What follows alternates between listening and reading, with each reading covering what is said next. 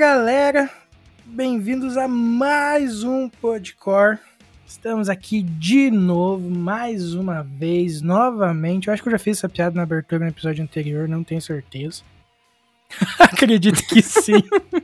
Mas como é que você tá hoje, Fabinho? Conta pra mim, já que você está aqui me fazendo companhia nesse momento. Cara, eu estou bem, estou com calor, tá? Um calor chato. Acho que ah, até minha pressão tá. está meio baixa hoje, porque eu tô meio, meio lelezinho. Mas tá, tá tudo certo, tá, tá caminhando. Ah, mas então você tá caminhando, pelo menos tá indo, isso que importa.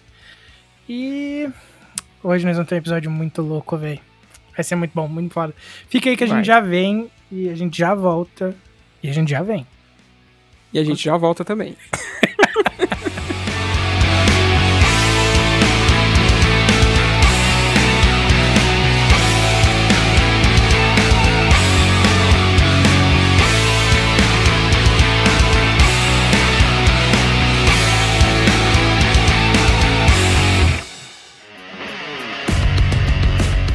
E aí, rapaziada, bora falar do nosso mais novo parceiro? Caras, é com imensa satisfação que nós anunciamos que a Refuse, que é uma marca lá de Guarulhos, em São Paulo, que desde 2017 cola junto com a galera do Underground, agora também cola junto com a galera do Podcore, demorou? E cara, para vocês ficarem inteirados um pouquinho do que vocês encontram na marca, vocês encontram camisetas, regatas, bermudas, shoulder bags, chaveiros, canecas e, mano, tudo isso que eu falei com uma estampa mais louca que a outra. E claro, com aquele precinho que a gente adora pagar num pano de boa qualidade. Demorou? Caras, vocês encontram os caras no Instagram por Use Refuse, é só jogar na busca que vocês vão encontrar os caras. E claro, no site www.userefuse.com.br e só chegar, comprar, vestir e ficar bonitão, demorou? Cara, não perde tempo que a qualidade é monstra demais. Falou, vamos pro episódio.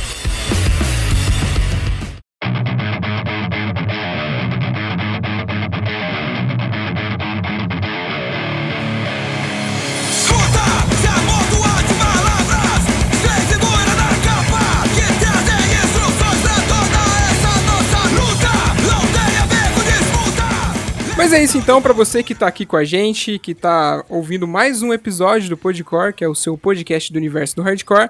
Hoje a gente tá aqui com uma mina braba. Hoje a gente tá aqui com a Sara Frota, que é lutadora de MMA, que tem uma carreira foda já em todo esse tempo que ela tá atuando na, MMA, nas artes marciais e tudo mais. Mas é isso. Sara, muito obrigado por já topar essa, trocar essa ideia com a gente, estar tá aqui. Conta um pouquinho de sei lá, sobre você, uma apresentação breve e seja bem-vindo, a casa é sua.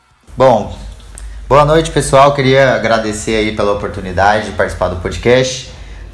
Estou muito animada, vai ser um papo irado. Meu nome é Sara Frota, tenho 33 anos, sou atleta de MMA, sou atleta de jiu-jitsu também, sou musicista, é, sou militante de esquerda, curto um hardcore. E é isso, estamos aí no corre. Maravilha. E vamos começar já falando sobre isso que você falou ali, que é musicista? Beleza. Aqui é o lugar pra gente conversar sobre música, além de, das demais coisas. Então conta pra gente como que começou essa relação sua com a música. Cara, tipo, desde nova eu sempre tive influência de, da minha família, assim, de escutar rock. Meu pai sempre gostou muito de rock, gostava mais de rock clássico, gostava muito de som tipo Santana, um som progressivo também, eu já cresci conhecendo esse lado do rock. Quando eu era adolescente, quando eu tinha uns 12, 13 anos, foi quando eu fui começar a, come é, a conhecer o cenário regional da minha cidade aqui. Na época tinha mais banda de metal e tudo, mas já era um, cena um, um, um cenário rico, né? Eu tô com 33, uhum. um, há 20 anos Goiânia, tipo assim, por incrível que pareça, né? A galera conhece mais aqui por causa do sertanejo. Mas já tinha, tinha banda de punk, tinha banda de metal, tinha uma galera do rap. E eu, com 12, 13 anos mais ou menos, comecei a conhecer um pouco desse som. Comecei a me interessar e foi onde eu ingressei assim no, no rock alternativo, né? E o que eu mais gostei foi e o que mais me interessou no meio disso tudo, escutei muito punk, escutei muito metal também, né? No começo acho que todo mundo dá uma passada pelo metal ali. Não que eu não curta mais, mas acabei ficando mais no punk hardcore mesmo, que foi o que mais me interessou, que eu mais gostei. E com 16 anos montei minha primeira banda ah, aqui na minha cidade. É, eu era vocalista nessa época. A gente fazia um scream, um hardcore melódico. Já cantei em umas bandas de punk aqui também. Fizemos vários shows com, com a galera massa, já tocamos com Dance of Days, com Dead Fish, com, com o pessoal bem legal. Deixa eu ver. Porra, a gente já fez muito evento aqui em Goiânia também. Aqui em Goiânia a gente tem o Bananado, Goiânia Noise, que são dois eventos grandes. Agora com o Corona tá foda, mas todo ano traz muita banda de fora, muita banda alternativa. Eu fui crescendo nesse meio, nesse meio da música e a música me levou também pro, pro meio político, né? Foi onde eu conheci anarquismo, essas coisas todas. Foi quando eu comecei a, a escutar um som mais politizado também. E consequentemente com uns 20 anos mais ou menos comecei a treinar. E aí deixei um pouco de lado o rolê de fazer som, né? Porque uhum. o, o esporte ele pega muito tempo, assim, de, não de ouvir, né? Ouvir, continuei uhum. ouvindo, mas deu tocar mesmo dos 22 pra frente, assim, eu não tive, não tive mais banda, parei, fiquei mais só como fã mesmo no rolê. E você decidiu parar com as bandas justamente por conta dos treinos e tudo mais, não teve outra outro motivo? Foi mais falta de tempo mesmo, foi acontecendo. Tipo assim, fui me afastando um pouco do, do cenário da música e fui ficando muito comprometida com a luta. E banda independente é foda, né, mano? Tipo assim, você tem que uhum. é, disponibilizar todo um tempo para aquilo acontecer, é todo um corre. E aí acabou que eu. E eu era líder da banda, e querendo ou não, como eu fazia a maioria das coisas, eu fui deixando de lado e aí as coisas foram foram ficando, assim, a banda em si foi ficando para depois. Eu também mudei, aí eu fui morar em São Paulo. Aí eu fiquei morando em São Paulo três anos e meio. E aí depois eu voltei para Goiânia de novo, mas eu já tava mexendo só com luta mesmo. Uhum. E você falou que você toca baixo também, né? Toco contrabaixo também. Engano. a gente engana, né? Mas o que importa é a diversão. Né? Por isso que a gente toca punk, uhum. não toca metal progressivo. Ah, entendi. É, é por causa que, tipo, eu sempre vejo, tipo, a galera que, que começou sempre começa cantando e depois vai aprender algum instrumento meio que por diversão também, né? É, porque, tipo assim, quando você não sabe tocar nada, você canta, né? Você se vira. você dá uns berros. Normalmente, tipo, tem vocalista que manda muito e tem vocalista, tipo, eu que fui cantar porque eu não sabia tocar nada. Aí descobri que eu dava conta de gritar e dali, bora. É, eu comecei assim também. Eu comecei cantando porque eu não sabia tocar nada. Depois que eu fui, fui aprender guitarra e tudo mais. É, eu, eu, eu toco contrabaixo, não sou tipo assim profissional nem nada, mas, mas arrisco e, e, e me divirto também. É um, é um hobby. Ah, isso que importa. E pô, você falou que todo ano acontece um evento que traz bastante banda da cena, movimenta bem legal o lance do punk do hardcore aí na, na cidade. E você diria que esse evento é o ponto alto do ano ou existem outros eventos que conseguem, tipo, é, intercalar com esse evento que você citou como o maior do, do ano? Cara, assim, é até difícil falar que seja o maior. É, temos o Goiânia Noise, que é bem grande, e o Bananada, que eu acho que são os dois, assim, maiores em relação a tempo também, são os mais antigos. Mas a gente tem todo um cenário maneiro aqui em Goiânia, em Goiás, assim, mais em Goiânia, né, que é, que é a capital, mas durante o ano tem show sempre, a gente tem as casas aqui, a galera sempre traz banda de fora, tem Vaca, tem Vaca Amarela, Cidade Cinza, tem muitos eventos aqui em Goiânia. Bastante é, mesmo, massa. assim. É, eu, antes tinha mais, né? Também porque tinha mais incentivo da, da prefeitura daqui, a gente fazia mais eventos na rua. A gente tinha um evento que chamava Chorinho, por exemplo, que a gente fechava a Avenida Goiás, que é no centro de Goiânia, e fazia várias apresentações de música. Mas aí, tipo, vários estilos de música, de samba, a, a rock, pra comunidade. Isso foi acabando muito aqui em Goiânia. Então foi limitando as bandas a casas de show, né? E a festivais mesmo. Mas a gente tem um cenário bem legal aqui. Tanto que, que Goiânia sempre exporta bandas, né? De, não só do hardcore, mas de rock em geral. A gente tem o Bungaris, tá bombando, tem Carne Doce, tem um monte de galera daqui de Goiânia. Agora que tá até. É, tem o Aurora Rules, que é bem legal. Uhum. Então, tipo, a molecada daqui tá sempre produzindo alguma coisa. Eu acho aqui bem expoente. Mesmo sendo mais conhecido pelo sertanejo, né? É normal, Sim. faz parte da nossa cultura, mas o rock aqui, ele é bem forte também. Legal. E o, além do Aurora Rules, aquela banda A Última Teoria é de Goiânia também? É daqui também, daqui de Goiânia também. Ah, imaginei. É que eu, eu, quando eu era mais novo, eu escutava bastante o som deles e o, as entrevistas com o Paulo, dá, o vocalista, ele puxa bastante o, o sotaque de vocês, né? É, é bem típico saber quem é goiano, né? A gente, a gente tem um, um sotaque muito nosso, é. A, a última teoria daqui, o Aurora, até os moleques estão sempre tocando junto, né? E os meninos mesmo da última teoria são responsáveis por trazerem várias bandas pra cá. Porque eles tinham uma produtora, tem na verdade, né? Que chama Pé Rachado Produções, que traz um monte de banda pra cá. Já trouxe Rancor, Fresno, trouxe o Pense, trouxe uma par de banda já. Acho que trouxe o Bullet Blame também. Trouxe uma galera já pra tocar aqui. Goiânia é expoente, pô. A gente já trouxe. Teve num ano que com a minha banda eu toquei, a gente abriu pro Dance. Teve a Fresno. Teve o Dead Fish também nesse ano. Quer ver? Um, Sugar Cane e o Additive. Tudo num ano, porra. Se trazer cinco bandas de hardcore melódico pra uma cidade pequena, relativamente pequena, né? É, hoje em dia tá menos. Eu acho que a, que a gente tá numa cena. Não falo decadente, porque eu acredito que o rock, principalmente por causa do Bolsonaro, entre outras coisas, ele tá dando uma enfervecida de novo, né? Porque a uhum. música, no, principalmente no Brasil, ela anda em ciclos, né? Você pode ver que, tipo assim, sempre tem certas coisas que estão na moda e aí a galera esquece e depois volta. E eu acredito que o rock também tá nesse contexto dessa volta, que a gente tava vivendo um marasmo, né? E tem várias Sim. bandas antigas que estão voltando, tem banda nova também. Essa, eu acredito que essa polarização foi foda, a gente está vivendo um momento catastrófico, mas por outro lado também despertou de novo essa curiosidade e a rebeldia dessa galera nova, né? Porque a gente precisa da juventude para manter o rock vivo, meu. Se ficar só em nós, nós vai morrer e acabou, né, mano?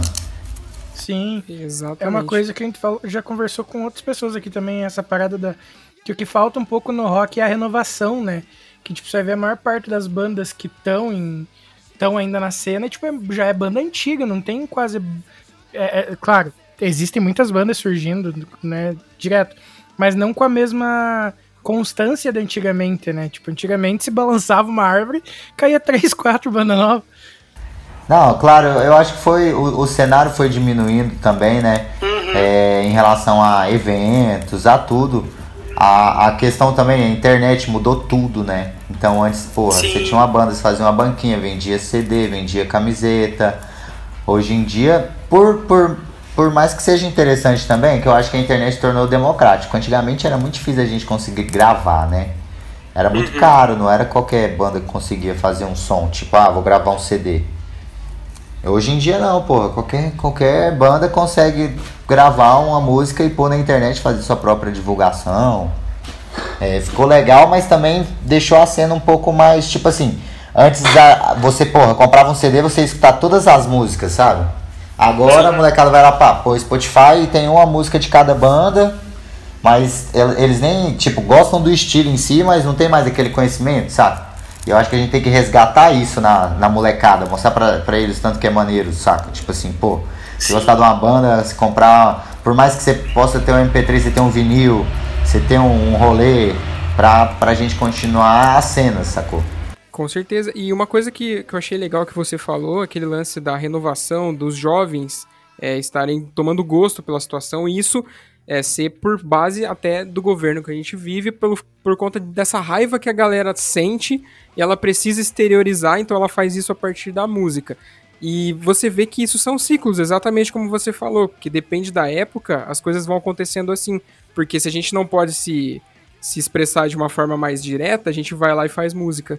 Pra gente atingir as pessoas de uma forma que não, não vai ser tão é, pedrada na orelha, mas sendo ao mesmo tempo, né? Exatamente. É porque, querendo ou não, é, a revolta, ela. A expressão artística, ela é, é tipo assim, uma, uma válvula de escape pra revolta, né? E a gente tá vivendo um momento muito, muito horrível, velho. Tipo. É, é, assim, extremamente horrível. Eu acho que eu, eu, tenho 33 anos e, honestamente, eu acho que a gente tá na pior época da sociedade brasileira, assim. Catastrófico. Com certeza. De pensamento, de, de. Porra, sem contar que a gente tá no meio de uma pandemia, então mundialmente falando, tá o caos. Mas a gente tá muito Sim. pior, mano. A gente tá muito mais fudido que a maioria dos lugares. Esse que é real, né? tá ligado? É. Porque a pandemia também foi uma cortina de fumaça para um monte de merda, um monte de merda que o Bolsonaro foi enfiando sem a gente nem ver, aprovando coisas, fazendo coisas, montando o golpe dele, montando o rolê dele. E a gente, pô, tá preocupado em sobreviver, né, meu? Porque igual, tipo, uhum. manda fechar Sim. tudo, não dá um auxílio pra galera. Olha o tanto que ele é inteligente. Tipo assim, não, eu acho que ele é burro, na verdade, mas o povo que tá ao redor dele é inteligente, tá ligado? Eles fazem assim, eles não dão auxílio emergencial, e aí agora eles querem aprovar um rolê que, tipo assim, por exemplo, que descredibiliza o lockdown dos prefeitos e governadores. Aí o uhum. Bolsonaro vai lá e fala assim: ah, porque a, o, o, a fome vai revoltar o povo. Então o que, que ele faz? Ele deixa o povo com fome para se rebelar contra o prefeito governador que tá fazendo lockdowns, tá ligado? E eles, uhum. e eles saírem de salvadores da pátria. E a manada louca, né? Que tem uma galera louca que acredita em tudo que o cara fala, acredita, mano. E acha que tudo Sim. é uma teoria da conspiração para derrubar o cara. Muito louco não, muito racista, muito safado, muito preconceituoso, né? Que tipo assim, tava quietinho porque viu que a sociedade estava mudando. E agora que o Bolsonaro veio com essa força toda falando um monte de merda, sendo fascista, assim, explicitamente nada acontecendo com ele, pelo contrário, virando presidente da república, né? Ele deu asa para um bando de verme, velho. A gente tá nessa sociedade assim, cara, metade mais, né, mano? Totalmente corrompida, totalmente escrota. Exatamente. E a gente viu isso nitidamente em todos os lugares do país. E aqui na nossa cidade, que a gente é do interior do Paraná, e os caras fizeram, tipo. Como é que é o nome? É, Banner. Que tinha. Hã? Outdoor. Não, não. É. Comitê. Fizeram um comitê do Bolsonaro aqui na cidade e era só caminhonete, aqueles caras com as camisetinhas tudo igual. Uhum. Os caras, tipo, parecia robozinho, assim, era tudo igual os caras. E, tipo, você não podia passar lá do lado com, sei lá, um adesivo de outro partido, que não, se, não fosse o PT ou o PSOL, tá ligado? Qualquer outro partido, os caras te atacavam de longe, entendeu? E aí você dá, e que nem você falou, você deu asa, o, o, cara lá, na né, verdade, se elegendo deu asa, e cada vez vai piorar enquanto esse cara não sair, infelizmente. Sim, ele acaba incentivando os covardes a saírem das tocas, tá ligado? Ele, como que fala? Ele deu. É isso, ele deu voz a um bando de covarde e essa galera se sente representada por ele, porque pensa, pô, se o presidente da república fala isso, tá ligado? É igual o rolê, Sim. tipo assim. É, na, a, nós, brasileiros, né, a gente foi criado para idolatrar a, a cultura norte-americana, né, velho? Então, Sim. tipo assim, a gente fala que é patriota e tal, a galera que fala que é patriota, que não é patriota, na verdade, eles babam ovo pros Estados Unidos e tem uma pretensão de que o Brasil seja um Estados Unidos, por exemplo, saca, no meu ver. Uhum. E nos Estados Unidos a gente viu, sempre viu essa onda de doido, lunático conservador, de teoria de conspiração, que a galera daqui não tinha muito contato, por causa que não tinha internet, mano. Querendo ou não, a internet, ela popularizou um bando de fake news, um bando de pensamento louco, que aí você pega aquele brasileiro mais provinciano, tá ligado? Mais conservador reaça mesmo, que começa a ter um contato com esses pensamentos e, tipo assim, vira tudo aquilo, saca? Porque dentro da mente dele, ele é um ser oprimido, tipo assim, igual, porra, essas merdas de racismo reverso, essas coisas, isso é tudo coisa de norte-americano. Só que lá acontecia há muito tempo, há muito mais tempo que aqui, tá ligado? E a gente só tá sendo um reflexo da parte mais doentia, no meu ver, assim, da sociedade norte-americana, tá ligado? A gente, uhum. tanto que não é à toa que o Bolsonaro baba tanto ovo pro, pro Trump. E não é à toa que o marqueteiro do Trump também foi usado na, na candidatura do Bolsonaro. Uhum. Então, às vezes, eles se, eles se tocaram disso muito antes da gente, por exemplo, tá ligado? De tipo, o que realmente é ser patriota no Brasil? Porque a gente não conhece da nossa cultura.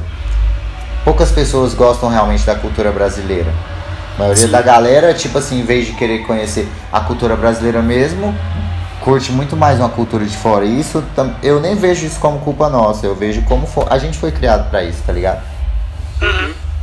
Tanto que a gente, é, a sociedade menospreza o, o pessoal do Nordeste, por exemplo, que é riquíssimo culturalmente falando, e baba ovo por a cultura de outros lugares. Como isso não é ser patriota? O Brasil tem um milhão de coisas. É, é o, o, brasileiro que fala que é patriota não tem conhecimento de quem é seu povo indígena. Quantas tribos indígenas a gente já teve aqui no Brasil? Entendeu? A gente não sabe disso, eu não sei disso, a gente não estuda isso na escola. A gente não sabe da nossa cultura. Essa é a verdade. Não tem como. Americano, eles já crescem, tipo assim, eles são bitolados na cultura deles, mano. Por isso que até são tão fanáticos patriotas, tá ligado? A gente nem sabe o que é ser patriota, sacou? Porque a gente nem conhece a nossa própria cultura. E o brasileiro tá repetindo toda essa, essa parte bem grotesca mesmo do, do ápice do capital, na verdade, né? A gente fala Estados Unidos, mas é o ápice do capitalismo mesmo. Das teorias de conspiração, nos rolê louco, cara, da gente que era um, um, país que, por exemplo, era exemplo, né, de vacina e essas coisas. E agora a galera não Sim. quer vacinar, velho. Exatamente, a gente sempre foi exemplo de exportar vacina, né? Tipo, porque a gente. O, a, o Brasil sempre foi de, de, pesquisar vacina, fazer vacina e dar de graça a população, pra população, né? É, até para outros países exportava vacina, né? E aí agora a gente não tem nem pra gente. E a galera daqui, tipo, é, não quer vacinar e até tava tendo casos até antes do corona, né? Tipo, por causa dessas teorias negacionistas de pai e mãe que estavam se negando a vacinar os filhos contra doenças básicas, tá? Saca? Tipo assim, é, rubela, essas coisas que a gente vacina quando sai da, da maternidade, por exemplo, para você não ter poliomielite, essas coisas, né? Tem os testes, essas paradas, tipo assim, negacionista, porque dentro da lógica deles as vacinas tem um rolê que vai fazer, sei lá, puta que pariu. Eu não sei o que, que essa galera pensa, velho. Sabe? Não, não é? É umas coisas tão loucas disse... que como que alguém acredita nessa merda, velho? Tem, pois um, é. tem um cara que disse que a, o Bill Gates tá fazendo uma vacina, tá investindo em vacina do, do não sei o que lá, para que nessa vacina venha junto um chip para monitorar não sei o que da população e não sei, sabe umas paradas muito absurdas, velho. É muito absurdo. E a gente fica rindo, tá ligado? Mas o pior é que a galera compra essa porra. Tanto uhum. que o, o Bolsonaro se, se elegeu muito com kit gay, uma madeira de piroca. Sim. Umas coisas que a gente fica rindo, mas tipo, a galera acredita mesmo, saca? De passar corrente pra um monte de gente. Falar, olha o que eles querem dar pras nossas crianças, tá ligado? Sim. Ai, cara. Eu, eu, eu fui um que. a gente ri da nossa desgraça, da nossa própria desgraça, que é o momento. Mas é porque Sim. é tão absurdo, né? Meio surreal, assim. Não, total. Só um, um exemplo daquilo que eu estava falando, de que a gente foi é, ensinado a idolatrar o americano, né? Cara, esse exemplo é muito específico, até começa a dar risada sozinho. Mas tinha uma novela da Globo chamada A Indomada, não sei se vocês vão lembrar. Hum, que ela se passava na cidade de Greenville, que era uma cidade no litoral do Nordeste onde as pessoas falavam em português, com sotaque nordestino e tudo mais, e no meio das frases sempre tinha uma palavra ou outra em inglês. Caramba. É, é. Tipo, é um exemplo bem específico, mas é que eu tava lembrando esses dias de alguma piada com que eles faziam do. Ah, era o Cadeirudo. Sim, o Cadeirudo clássico. Depois era uma tia que era o Cadeirudo, muito louco. É, exato. E daí, tipo, nós tava lembrando justamente disso, tirando sarro, né? Que, tipo, durante muito tempo a galera achou que era. Eu acho que era o prefeito da cidade, uma coisa assim. E no final das contas era uma tiazinha que trabalhava na delegacia, eu acho. É, tipo uma tia Beata, não era um rolê assim? Isso! e daí, tipo, Ei, eu, eu fiquei, daí eu tava vendo a cena e fiquei, caraca, é verdade, eles falavam inglês no negócio, né? Aí eu fui pesquisar e o nome da cidade era Greenville. Tipo, mano, nada a ver total o rolê, assim, sabe? Mas é aquilo, reforçava a parada do, do americano ser o ideal e tal. Uhum. Não, mas é, é, muito bizarro isso, né, mano? E tem, tem a torta e a direita. E a verdade, mano, é que, tipo assim, a internet é uma parada muito massa, muito foda. Só que, por outro lado, também propagou, assim, acabou com o mundo de certa forma. Porque propagou, é, como melhor lugar do que a internet, tá ligado? Para você propagar um bando de mentira sem você ter um controle. Porque, por exemplo, Sim. porra, se, se, eu tenho um canal na televisão, por mais que hoje em dia não, né? Porque você vê a Record, você vê esses canal de crente, eles falam umas paradas bem loucas e não acontece nada. E tipo assim, uhum. vende feijão que cura o corona. E é. não tem ninguém para falar, porra, você tá louco? Vai ter que pagar uma multa, não pode fazer isso tipo assim, é absurdo. Mas teoricamente, para você ter um canal de TV, você ter, tem que passar a notícia real, né? Você tem que. Tem um, um, uma, uma. tem tipo um órgão, não tem, que cuida dessa, desse rolê de imprensa e papapá, para que seja verídica as informações, tanto que se você tem um jornal e co coloca uma informação que é irreal, você tem que se retratar. Na internet não tem isso, meu. Eu posso, qualquer um de nós pode fazer um site aí, tá ligado? Escrever um bando de loucura absurda, pagar um, um, umas propagandas do Google, sacou? E vai ficar rodando no bando de site, às vezes até no nosso site. Você nem sabe se tem um site, tá ligado? Aí o Google, porque quando você tem um o site, você paga um valor X pro Google. Na verdade, o, o Google te paga um valor para você colocar propagandas aleatórias no seu site. Sacou? Então, tipo assim, você pode montar uma parada com um monte de mentira, paga um valor e isso é propagado em vários outros lugares e a galera vai clicando e não tem nenhum controle disso, sacou? Uhum. E nisso, essas tia emocionada, esses velhos saudosistas, também muito jovem bitolado que a gente tem hoje em dia, porque Nossa, tem um monte e tal. Pega essas coisas e vai como máxima. Tá ligado? Sim. Tipo assim, eu fui perguntar pro meu sogro se ele ia vacinar, ele me mandou um, encaminhamento do WhatsApp de essa doença. Aí na hora que eu comecei a ler, eu já já entendi, meu brother. Então não vacine, irmão. Tudo bem, tá ligado? E nem adianta discutir, essa que é a real. Sim. Tá ligado? Tipo, os caras pegam as notícias que veio do, do inferno. E é isso, tá ligado? Não, não vou vacinar. Um monte de, de estudo sobre a porra da vacina. Um monte de país vacinando aí. O Edir Macedo vacinou nos Estados Unidos, arrombado, enquanto fica mandando os crentes não vacinar. Cara mais contramão da puta que pariu. É, velho, mas eles estão pouco se fudendo pra nós, tio. Eles nem tá aqui, velho. Uhum. Eles estão tudo fora, mano, tá ligado? Esses caras mesmo. Vai falar que o Bolsonaro não vacinou? O caralho, se arrombado do caralho. Lógico que ele vacinou. É, ele proibiu até a galera de tirar foto da mãe dele sendo vacinada e tal. Muito foda, mano. Mas é esse lance mesmo, tipo, a internet hoje em dia é terra de ninguém. E ela é mais eficaz e até mais mortal do que uma arma de fogo, tá ligado? Porque o que você coloca ali, mano, não tem volta. E aí o pessoal. É que nem você falou. Uma notícia, ou sei lá, monta um site, coloca três notícias que são fake ali. E, tipo, em 10 minutos já rodou em mais de um milhão de pessoas essa notícia. Você não Sim. tem controle. E até porque na internet ninguém tem rosto, né? Então Ninguém Sim. sabe quem publicou a notícia. Pra gente é até fácil ter um senso crítico e dizer, não, isso não, existe, isso é surreal. Mas, tipo, nossos pais, assim, meu pai, por exemplo, que é, mexe na internet, mas sabe, tipo, sabe o básico do básico. Ele acha que você tá na internet é verdade, que nem diz o meme, tá ligado? Uhum. Então, esse, então ele tem mania de sempre que ele pega uma notícia, ele me manda para mim ler e ver se o site é confiável para ele tirar conclusões de, depois do que eu digo, tá ligado? Hoje em dia. Sim. Porque meu pai sempre, tipo, acreditou em tudo e eu, pai, não é assim. Aí já discutimos um monte até ele entender que, que a internet é terra de ninguém e cada um fala o que quer como se fosse verdade. É real.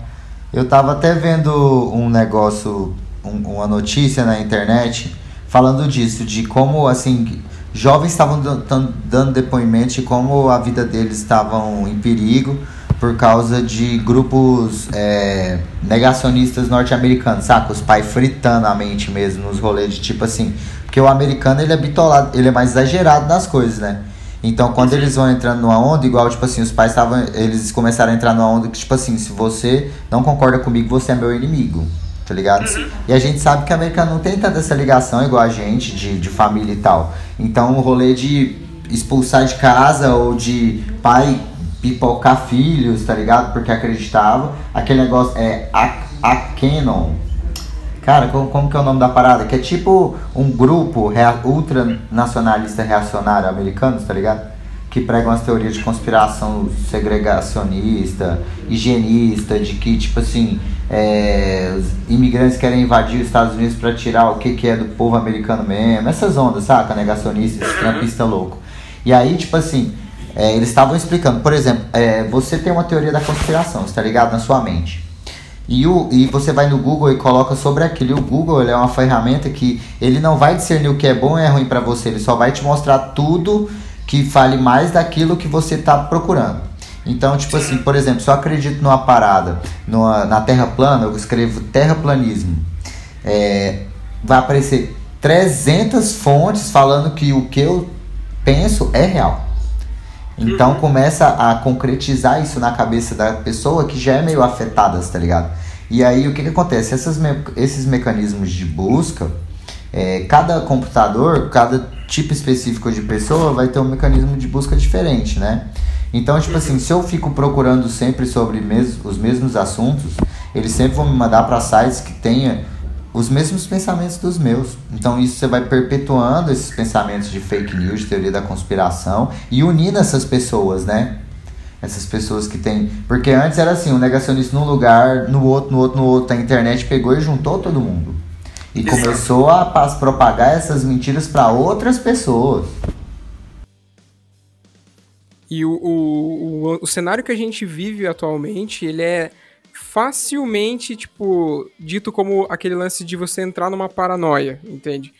Porque é que nem você falou, você usou o, terra, o terraplanismo como exemplo, mas existem outras, várias outras coisas que, tipo, se você começar a ler, que nem você falou, você tem a mente fraca e você, tipo, acaba absorvendo aquilo de um jeito errado, você vai bitolar e vai entrar numa paranoia daquilo até você realmente acreditar que aquilo é verdade e ninguém tirar isso da sua cabeça. E aí começa aquela, aqueles conflitos que a gente tá acostumado a ver na internet. Sim, você começa a achar até, tipo, pequenas coisas que não tem nada a ver na tua cabeça vai ser indício da.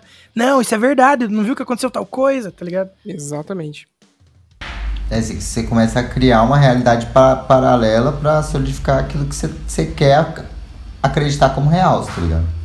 Uhum. E tipo, aí você pensa assim, pô, se tem um monte de gente que pensa isso, tem uma lógica. Entendeu? Então isso fortalece, essas pessoas vão fortalecendo esses pensamentos. E é muito doido, cara. Você vê que tá tendo uma onda, é um rolê mundial, mano. E é um Sim. rolê de controle também, saca? De marqueteiros de alto escalão, trabalhando para isso mesmo. Porque, tipo, meu, os, o, todos os nossos, tipo assim, celular, computador, todas essas coisas, eles estão o tempo todo pegando o perfil do, do consumidor, tá ligado? E uhum. essas empresas de marketing, esses rolês que tem muita grana, pode o tempo todo trabalhar com essas informações. Isso é infinito, velho. Informação vale mais do que qualquer dinheiro, tá ligado? Sim. Isso me lembra, inclusive, aquele, aquele documentário da Netflix lá do. Dilema das Redes? Isso. É muito foda, eu, eu vi, eu, eu acho que eu vi, assim. O que, o que fala que os caras que fizeram o aplicativo vão explicando. Isso, que, que eles explicam, tipo, que fica salvo quanto tempo você fica numa imagem, ou, é, tipo, o estilo de imagem que é, para eles saberem o que te, te promover para você baseado na, no quanto tempo você ficou vendo sobre aquilo, sabe? Tipo, você ficou 15 segundos numa publicação, se você ficou três, sabe? Tipo, mano, eu acho isso muito surreal. Ah, é muito louco, né, mano? É muito louco. Tipo assim. E é, é o ápice do capitalismo, né? Tipo assim, os caras saber exatamente como falar, onde falar, do que falar pra persuadir a gente. É muito louco, né, mano? E nisso é, vai, vai, é muito mais fácil hoje em dia de você fazer um efeito manada com a sociedade desse jeito, né? Propagando essas uhum. informações assim. Você influencia o povo a fazer o que você quer. Uhum. E as empresas vão crescendo cada vez mais por causa disso. Lógico, porque a gente passa a pensar que aquilo é uma necessidade absurda para a vida. Eles colocam uhum. na cabeça da galera que o que eles querem é, é o que eles querem vender pra gente ou passar ou colocar na nossa mente, que seja, né? De votar em alguém a comprar uma parada é que você necessita daquilo. Você vê que, tipo assim, a galera que curte o Bolsonaro é fanática, meu.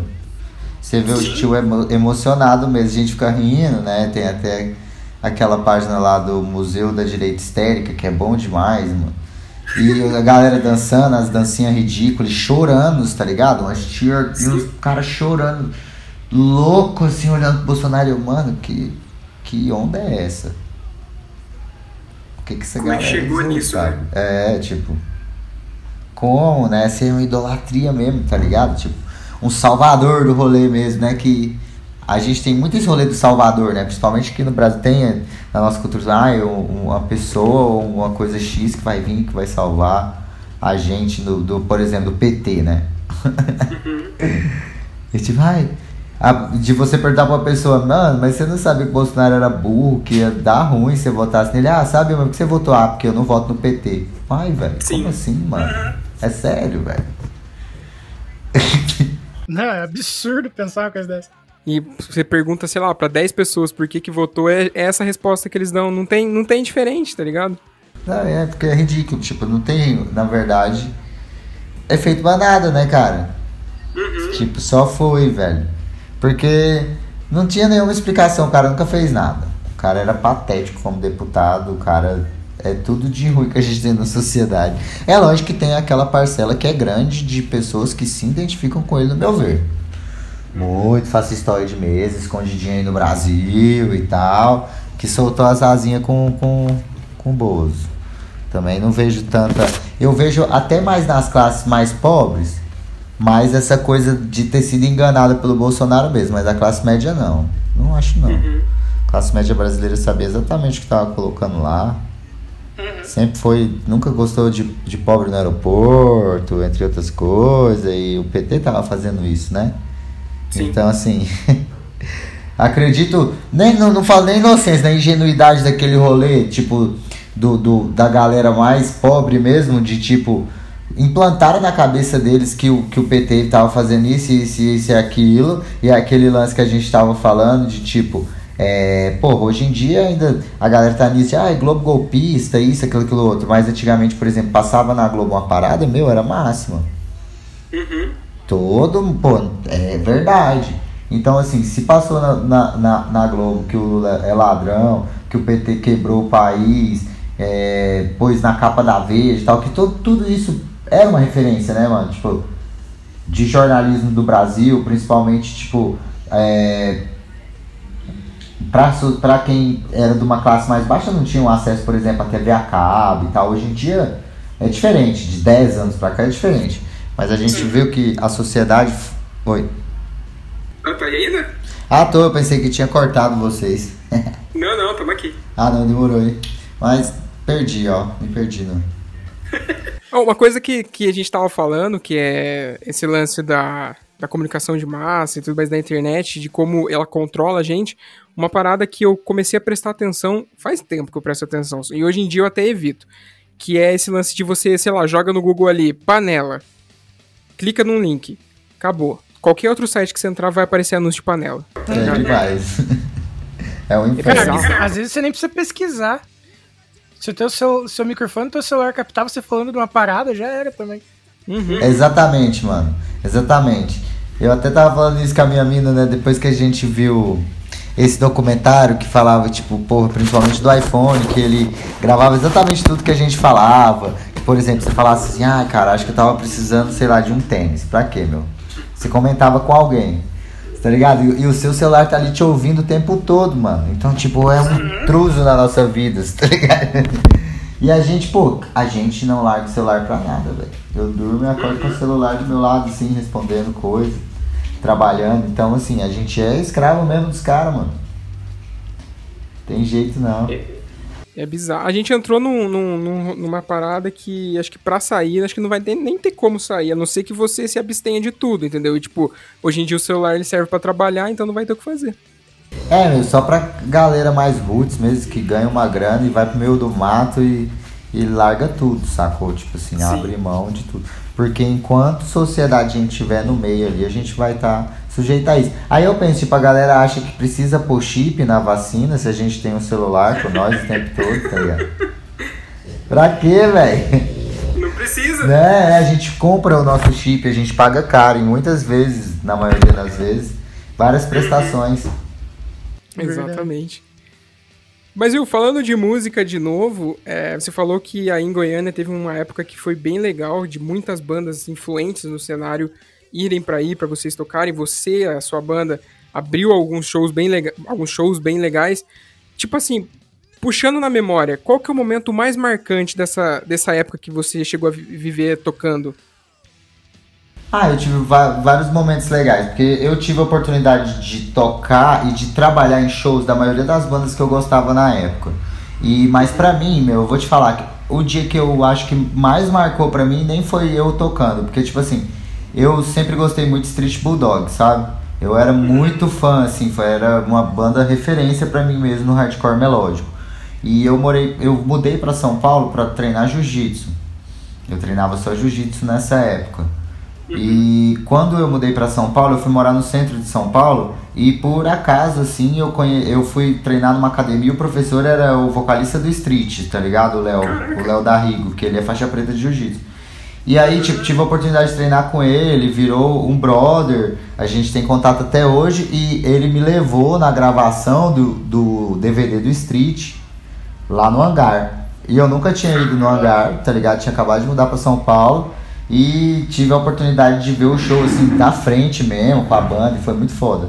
E de certa forma o que me levou a isso foi esse rolê musical da, de Goiânia mesmo, que, que me levou a, a essa situação. E foi muito aleatório, mano. Eu, eu sempre penso nisso, eu penso assim, caralho, velho. São Paulo gigante, tinha um milhão de academia para entrar. Eu fui entrar na academia que o cara dava aulas, tá ligado?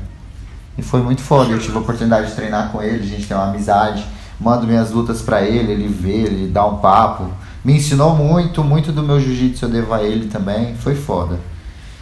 E esse DVD foi foda e foi a última apresentação do Street, né, velho? Então, é uma parada que marca mesmo. Tenho até uma camisetinha, porra, que é. Xodó. Pensar que você tava no último show, cara. Imagina a sensação disso, tá doido. Muito foda, né, velho? E, tipo, eu nunca tinha ido no hangar. E, e até foi a única vez que eu fui no hangar. Um pouquinho depois até fechou, né? Felizmente. Mas agora parece que reabriu, se não me engano, né? Tava até, Sim. tipo assim, antes é, da pandemia, se não me engano, tava rolando um papo que, que a casa ia reabrir. Tomara, né, que quando passe, porque era um palco irado. Acho que era o palco do hardcore, assim, no Brasil, velho. Todo mundo queria tocar no hangar, cara. Que tivesse o pessoal fala que é era o templo do hardcore, né? É, senão quem, tipo assim, gostava, você queria ir no show no, no hangar. Eu acho que era era a experiência, assim. Sim. E antes da pandemia ele, ele chegou a abrir. Ele, ele, é, na verdade, ele, ele funciona ainda porque tanto que aquelas lives da Vanska, do Rancor e aquelas outras que teve bastante banda, foi tudo lá, né? Não sei se chegou a ver essas. Eu vi algumas, eu vi a do Rancor. E, tipo, um pouco antes de fechar tudo, né, no, no, começo de 2020, tava, eles abriram e começaram a fazer vários shows. Teve uma do Dead Fish que eu vi também, eu só não lembro se foi lá. Ah, a live? Acho a que foi, não, eles fecharam... Live, não, a live só do Dead Fish foi num estúdio mesmo. Ah, pode crer. Ah, não, eles, eles fizeram também aquele do ABC lá, do, do sindicato. Sim, mas daí era festival, né? O HC Pro, o ABC Pro HC? Isso. Ai, que irado, pô, não vi. Acho que, acho que esse era festival, realmente, eles fecharam o festival, pode crer. Ah, esse festival também era assim, o ápice da vida aí no, no rolê. Era três dias de festival, se não me engano, antigamente. O ABC Pro HC e tocavam todas as bandas, assim, todos, todos, todos. De hardcore melódica, hardcore mais Nova York, né? Tipo assim, da galera do punk rock, caralho, era, era muito foda. E aí hoje em dia ele se. Ele, isso aí se transformou no que é o oxigênio da Vans, né? Ah, pode crer. Que não teve ano passado, por motivos óbvios, mas até 2019 todo ano tava tendo, e se eu não me engano eram três dias também de, de bandas, tipo, o dia todo, assim, o fraco. Ah, que irado. E era São Paulo capital ou era no ABC também? Era São Paulo capital daí. Show. Pô, é, a época que eu, eu fiquei três anos em Santa Catarina, né? Três anos e meio em Camboriú. E foi a época que eu fiquei. Treinando também. Treinando, é. Eu fui pra treinar. Quando eu comecei a lutar MMA, é, eu era de uma equipe aqui da minha cidade só de jiu-jitsu. E aí eu comecei a treinar MMA, tive que. Tive uma, pro, uma proposta para ir treinar numa equipe de, MMA, para treinar outras coisas, treinar boxe, wrestling, outras coisas que eu não treinava. E aí era em Camboriú. Morei três anos e meio. Santa Catarina. Saí de lá tem um ano e pouco. Fiquei no Rio agora esse ano. Aí a pandemia pegou, é, aconteceram algumas coisas e voltei para Goiânia para fazer alguns rolês. E aí tô aqui agora de novo. A pandemia foi foda, né, cara? Atrapalhou muita gente. Pra todo mundo, assim. Nossa, assim. Principalmente pra, tipo, vocês, né, que, tem, que trabalham com um esporte de contato. Você não tá lutando nessa época, né? Não, tipo, a, as lutas todas foram adiadas. A gente tá treinando na medida do possível, assim. Separa mais atleta que tiver luta marcada e tal. O ano passado ainda tava tendo uma coisa ou outra. Agora, com essa nova cepa, tá bem complicado, sacou? A gente tá mantendo, assim, por exemplo, Um, a gente treina duas, três pessoas só do time profissional, mas a gente, por exemplo, não estou treinando jiu-jitsu, porque jiu-jitsu é contato extremo. Então a gente corre, a gente faz parte física, faz escola de, de técnica de Muay Thai, né? Que eu, eu, eu treino Muay Thai. Treino outras coisas também, mas as duas artes que eu mais pratico mesmo é o Jiu-Jitsu e Muay Thai. São as, as artes que eu, que eu mais levo pro meu jogo, né? Então, uhum. assim, eu tô fazendo mais escola técnica, sabe, mano? Porque, pô, como que. Principalmente jiu-jitsu, a gente tem muito contato, cara. É contato extremo, suando um em cima do outro. Não tem jeito. É foda. E aí, enquanto não vier vacina, né, mano? Uhum. Só queria vacinar, velho. um monte de gente não quer vacinar. Tudo que eu queria era só vacinar, mano. Fala, caralho, velho. Até que enfim, sabe? Essa porra. E tipo, é isso que tem que ah, fazer, né? Vacinar todo mundo, a galera parar de loucura. Mas sei lá, eu, eu, eu tô muito pessimista, sabe, com essa gestão. Eu não acredito, eu, eu não. É, é pai a gente falar isso, porque muitas pessoas se espelham na gente, tipo, vocês que são comunicadores, em mim que sou atleta, tipo, somos pessoas públicas, tá ligado? E as pessoas se espelham na gente. Então é, eu, eu, eu tento assim não ser muito pessimista, porque a galera já tá fodida. Tipo, a galera já tá Sim. pessimista. E se a gente for, é pior. Só que não tem como ser otimista na situação que a gente viu. A gente pode ter um pouco de um, sarcasmo, talvez, tentar levar a coisa de uma forma mais leve, tá ligado? Ironia, mas, mano, a gente tá numa situação catastrófica. Eu acho que a gente ainda nem chegou no pico, saca? De uhum. contaminação e tal. E a gente tem muita pouca previsão de vacina. Sei não, velho. Tipo, eu mesmo acho que até o ano que vem a gente não vai ter vacinado todo mundo se continuar desse jeito, sabe? Tipo segunda dose, essas coisas. Uhum. Mas é, eu, eu comecei a ficar otimista quando eu vi que o, os estados estão começando a, tipo, beleza, o, pre, o presidente não vai comprar é, vacina para todo mundo, então pau no cu dele, a gente vai comprar pro nosso povo do nosso estado, conforme a gente conseguir, né? Então, tipo, isso eu tô achando muito bacana. Tanto que aqui no Paraná, o acho que o governador fechou um acordo para 16 milhões de vacinas, 17 milhões de vacinas, podendo chegar a 33 de acordo com o nível de, de produção da galera. Porque, tipo, a ideia é comprar pra galera daqui, mas não deixar os outros sem também. Então eu tô vendo a galera fazendo esses acordos, ó. Se a gente conseguir produzir tantos no período X, é, a gente consegue dispor tanto para cada estado, sabe? Então eu acho bacana que mesmo querendo imunizar o Estado, eles ainda pensam nos outros. Mesmo não confiando nos, nos governantes, pelo menos alguma coisa eles estão fazendo, né? Pelo menos tá rolando uma mobilização, né, velho? Uhum. É, aqui, aqui em Goiânia também, tipo, a gente teve uma votação bem expressiva no Bolsonaro. Mas o, o, o governador daqui, o Ronaldo Caiado, que não é uma boa pessoa, mas ele é médico, então ele tem um pouco, um pouco mais de discernimento das coisas. Eles tão, uhum. também estão tentando negociar para ver se consegue. Tra... Aqui até eu acho que está um pouco avançado, porque se não me engano já está começando a, a vacinar 70 anos, 65, tá ligado? Tipo assim, então significa que já está até andando um pouquinho em relação a, a outros lugares. Mas por causa do governador aqui também que foi atrás. Pois é. Se não. é, infelizmente nesse momento que a gente não tem um, um governante total ali, né, pra, pra atender todo o país, a gente tem que se, se agarrar no, nos pouquinhos que a gente vai tendo, né, cara? Não, é, com certeza, pô. É, é o mínimo, né? E a, e a gente esperando que melhore. E nisso eu fico pensando, tipo, eu acho que parou pra todo mundo, por exemplo, pra galera da cena também, pra galera da música. Cara, muito foda, porque o músico vive, né, de fazer show. Uhum. Basicamente, fazer show e com tudo fechado.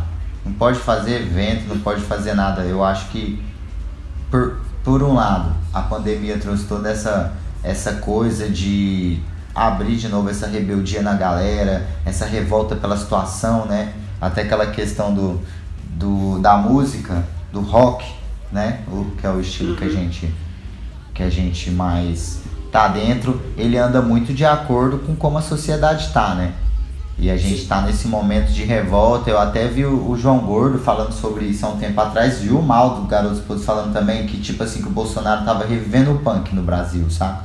De certa uhum. forma, assim, que as, bandas estavam se mobilizando novamente, que a galera tava abrindo o olho um pouco de tipo, meu, a gente tem que voltar e fazer alguma coisa porque o momento é, pede.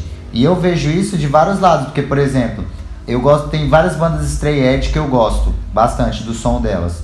E eu tô vendo várias voltarem também vegan stray edge agora, sacou? Tipo, umas duas ou três bandas antigas que eu vi falando que vão voltar. O pró próprio Good Intention, se não me engano, vai lançar coisa nova também. Então, uhum. tipo, isso dá um, um alento pra gente também de falar, porra, mano, a galera tá se mobilizando. Vamos, vamos mobilizar também, sabe? Até pra montar uma banda nova. Eu voltei pra cá agora e eu mesmo tô trocando ideia com alguns brothers, a gente já tem até um esqueleto de um sonzinho de que a gente quer fazer, estamos esperando passar a pandemia pra gente poder ensaiar e tudo. Mas a gente mesmo, até uma banda daqui que chama O Seis, né? Que é de rapcore, hardcore. Eles lançaram um som essa semana falando do Bolsonaro e tal. Até um som maneiro, depois eu mando pra vocês. É de uma banda aqui de Goiânia, os meninos são muito foda. E tá revivendo aí a cena, cara. A molecada tá, tá mostrando essa indignação também. O povo não tá ficando calado. Porque tá vendo a opressão, entendeu? Tá vendo que antes, quando rolou é, da pandemia, que rolou facada, né? E que ia rolar, que eles fizeram aquela arte lá do Bolsonaro e que, porra, a polícia queria embargar o evento. Censura total, tá ligado? Um absurdo, sabe?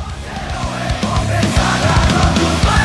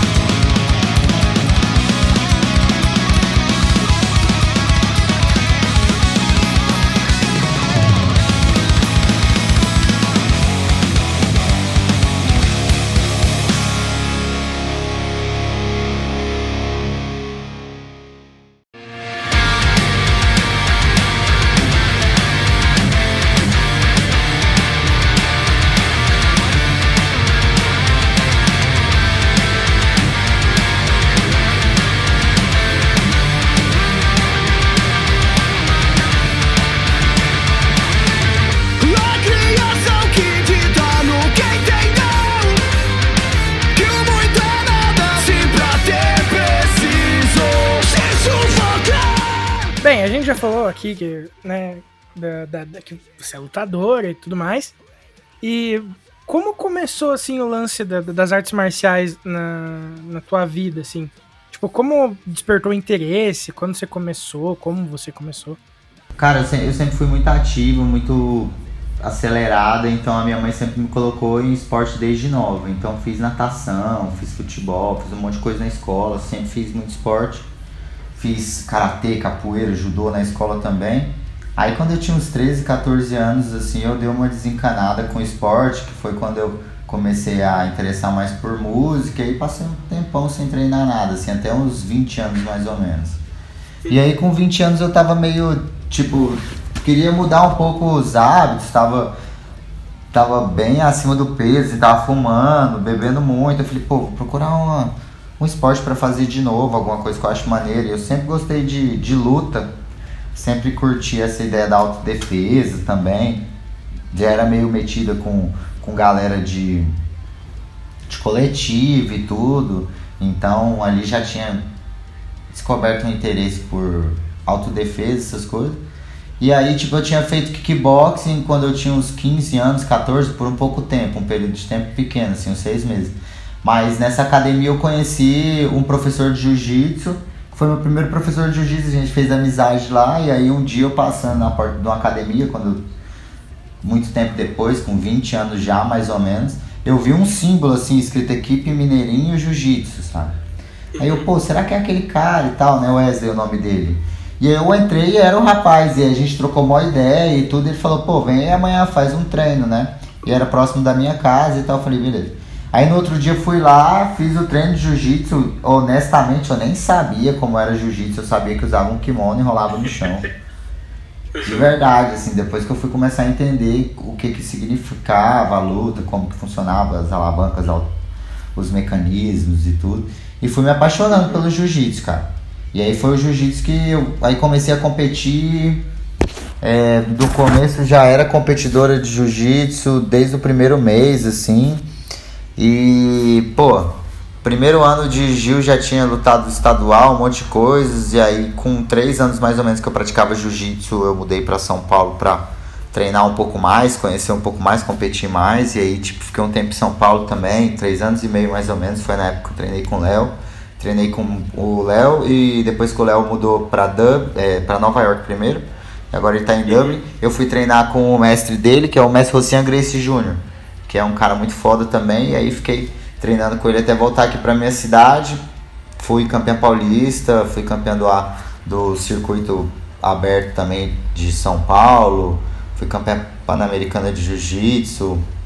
E aí voltei para minha cidade, tive algumas situações, voltei para cá. Meu pai teve uma doença e aí fiquei um tempo um pouco afastado assim, só dando aula.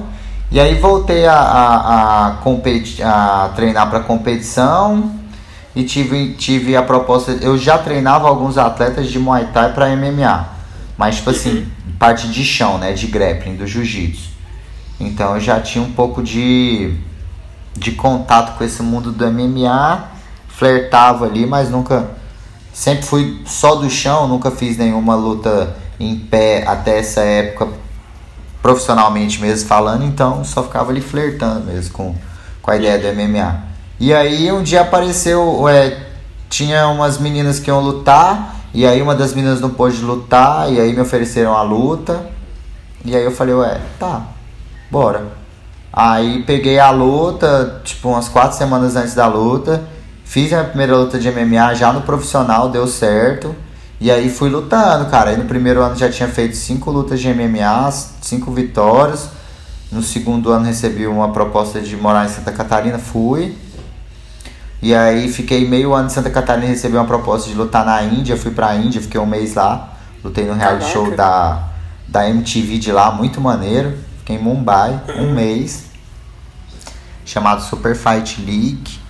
E quando eu voltei para Santa Catarina, eu recebi uma proposta de lutar o Contender Series também, que foi um reality show da, Glo da Globo só com brasileiro. A gente lutava pro Dana White lá no, no estúdio do, do The Ultimate Fighter em uhum. Las Vegas. E se ele curtisse, a gente assinava algumas lutas com o UFC. E aí fiz uma luta, ele gostou da minha luta, assinei com o UFC, fiz duas lutas pelo UFC tive algumas derrotas, fui dispensado pelo evento. E aí agora tô esperando passar o corona. tinha fechado uma luta no na África, em Joanesburgo, na África do Sul, tava Caraca. extremamente animada de conhecer lá. Só, e foi bem no começo do corona, tá ligado? Tipo, em janeiro do ano passado. Nossa. Que eu fui dispensado, deve ser em outubro do, de 2019. Uhum. E aí em janeiro eu já tinha conseguido fechar com outro evento internacional que era um evento francês e africano, assim, ele fazia eventos na França, porque o MMA só foi liberado na França agora. Então eles estavam montando uma organização para valorizar o MMA na França, porque era proibido, sacou? Até uhum. ano passado, se não me engano. E aí eu ia fazer essa só que aí veio o corona, veio a pandemia e tamo aí parado, já, já tem. Agora, pô, vai fazer um ano e meio, né? Que a gente não, não consegue lutar. A galera do UFC ainda luta porque eles vão pra, pra quem não tem visto, vai pra Abu Dhabi, né? Não, perdão, pra Dubai. E eles têm todo um, um, um como, tem um controle de fazer teste em todo mundo. Então eles levam a galera tipo meio. É, 20 dias antes das lutas e vai testando, testando, testando, testando. Então, assim, é um controle absurdo que só um evento com muita grana vai conseguir fazer, né? E teve muito Sim. país que fechou mesmo também a questão dos esportes então, mesmo se tivesse dinheiro, não... brasileiro não, também a gente está com extrema dificuldade de entrar em vários lugares. Uhum. Conseguir visto. E cara, você falou que lutou no, por um, um, período de tempo no UFC. Como é que foi escutar o seu nome na voz do Bruce Buffer? Ah, cara, foi muito irado, assim, porque a, é, é, são situações surreais, né, cara? Que igual a gente vê aquilo a vida inteira e quando acontece a gente tá meio anestesiado, assim, sabe? A gente só tá ali para fazer um trabalho. Mas é muito incrível, as, as, a organização é foda. Eu lutei aqui no Brasil, em Fortaleza, e eu achei muito maneiro. Eu lutei aqui, lutei no Canadá, tem Las Vegas. E o lugar que eu mais gostei de lutar foi aqui. Porque é incrível, a torcida brasileira é sensacional, é calorosa.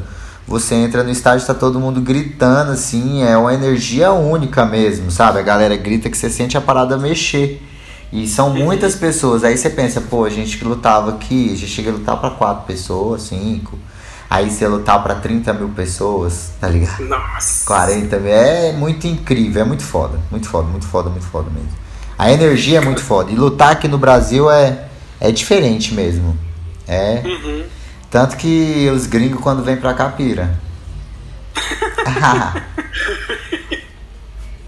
Eu fico, eu fico imaginando, porque quando a gente assiste pela televisão, né? Pelo menos quando podia assistir com bastante gente né, na plateia e tudo mais. Quando era luta de brasileiro ou de brasileira, meu Deus, era um negócio surreal, igual você falou. Brasileiro é diferente. Brasileiro é diferente. E é o vai morrer. Ai, cara, é muito irado, pô. Totalmente sem limite. Mas é uma energia foda. E eu acho que até pra pessoa que luta de fora é boa a energia. Eu não sei, né? Eu sou uma pessoa meio estranha. Mas se eu for num lugar que tá todo mundo torcendo contra mim, ah, eu acho irado, meu. Foda-se. Você ganha um gás a mais, né? Lógico, eu não tenho obrigação nenhuma. A outra pessoa que tem obrigação, e é isso. E é legal ser também. Às vezes é legal não ser a pessoa legal. é divertido, todo mundo tem, tem esse lado assim. E, e é trabalhar adrenalina, né, cara? Lutar é muito legal. Eu acho que é igual tocar. Tocar é muito foda também, assim. Uhum. Eu acho que tudo que você se apresenta em público, né, mexe com a adrenalina da gente, mexe com, nossa, como que eu vou sair, como que vai ser. Mas é foda. E aí na luta tem o plus de que a gente se agride, Uhum. que é bem maneiro também, que é a parte que é a melhor parte, eu acho. E, cara, em alguma luta, tipo, tanto no UFC como em todas as outras, em outros lugares que você fez, chegou, tipo, a rolar alguma parada estranha? Alguma coisa fora do habitual? Como assim, fora do habitual? É porque a gente sabe que entrou no ringue, papapá, se bateu, um ganhou, vazou. Mas, tipo, dentro do ringue aconteceu alguma coisa, sei lá, você já ganhou de nocaute muito rápido, umas paradas assim, fora do habitual? Ah, tipo. As minhas primeiras cinco lutas acabaram. As primeiras seis lutas acabaram no primeiro round, assim, foi muito rápido. Uhum. E. Ah, eu acho que na minha última luta foi louco, porque eu tava lesionada e eu tomei remédio pra dor. E eu tava vendo tudo muito em câmera lenta, assim. E a menina fez um jogo muito de queda, com migrando em pound, uma amarração em cima, sabe? E eu via tudo em Uhum. câmera lenta. E foi muito louco, porque foi uma das primeiras lutas. Então tava meio frio, assim, tipo, tava todo inóspito, uma sensação louca. Eu acho que foi o dia que eu me senti mais estranha, falar assim, porque eu gosto de, de lutar, eu gosto dessa coisa de me apresentar em público. Eu até acho que a música me ajudou com isso, sabe? Porque eu era bem mais travada. E, e tipo, como eu era vocalista, como eu tive banda durante cinco anos, eu fui é, vocalista de duas bandas, acabou que, me- mesmo que fosse na marra, eu, eu aprendi a lidar com o público.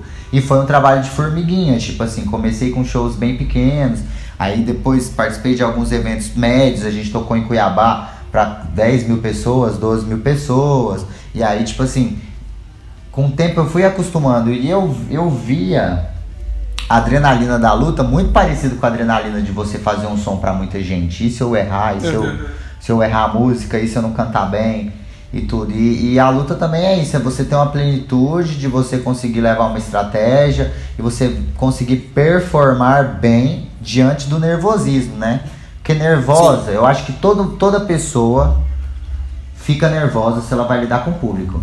Se você parou de sentir alguma coisa, eu acho que você tem que fazer, é, tem que trocar de profissão em relação à luta. Porque a luta, cara, é instinto de sobrevivência. Então se você não tá sentindo nada, com uma pessoa do outro lado eminente querendo arrancar a sua cabeça, falando assim, eu vou arrancar a sua cabeça se for necessário pra ganhar a luta, tipo, tá, tá muito errado isso aí. Você tem que começar a fazer outras coisas da sua vida. Além de ser perigoso, né? Porque o medo deixa a gente alerta. Todo mundo tem medo de perder. Acho que às vezes o competidor tem mais medo de perder do que se, de- do que se machucar. Né? Porque a, a- gente já se machuca tanto no treino, É, isso eu, eu falo qualquer esportista, não só, só lutador. Qualquer pessoa que lide com alto rendimento, a, a vida de atleta não é uma vida saudável, né? Sim. A gente está sempre machucando, principalmente esportes de contatos extremos. É, por não só luta, né? Rugby, futebol americano também, é, hockey, né, meu? Tipo, são esportes que eu acho que pedem muito do corpo. Então, se a nossa mente não estiver bem na hora da luta, é foda. E eu acho que o competidor tem mais medo de perder do que de se machucar, você filho. E fora que, dependendo do, do problema que aconteça durante a, a execução do esporte, é uma parada que vai pra, vai pra frente, né? Tipo, não é uma parada que acaba ali, você recupera e volta. Vai pra frente, né?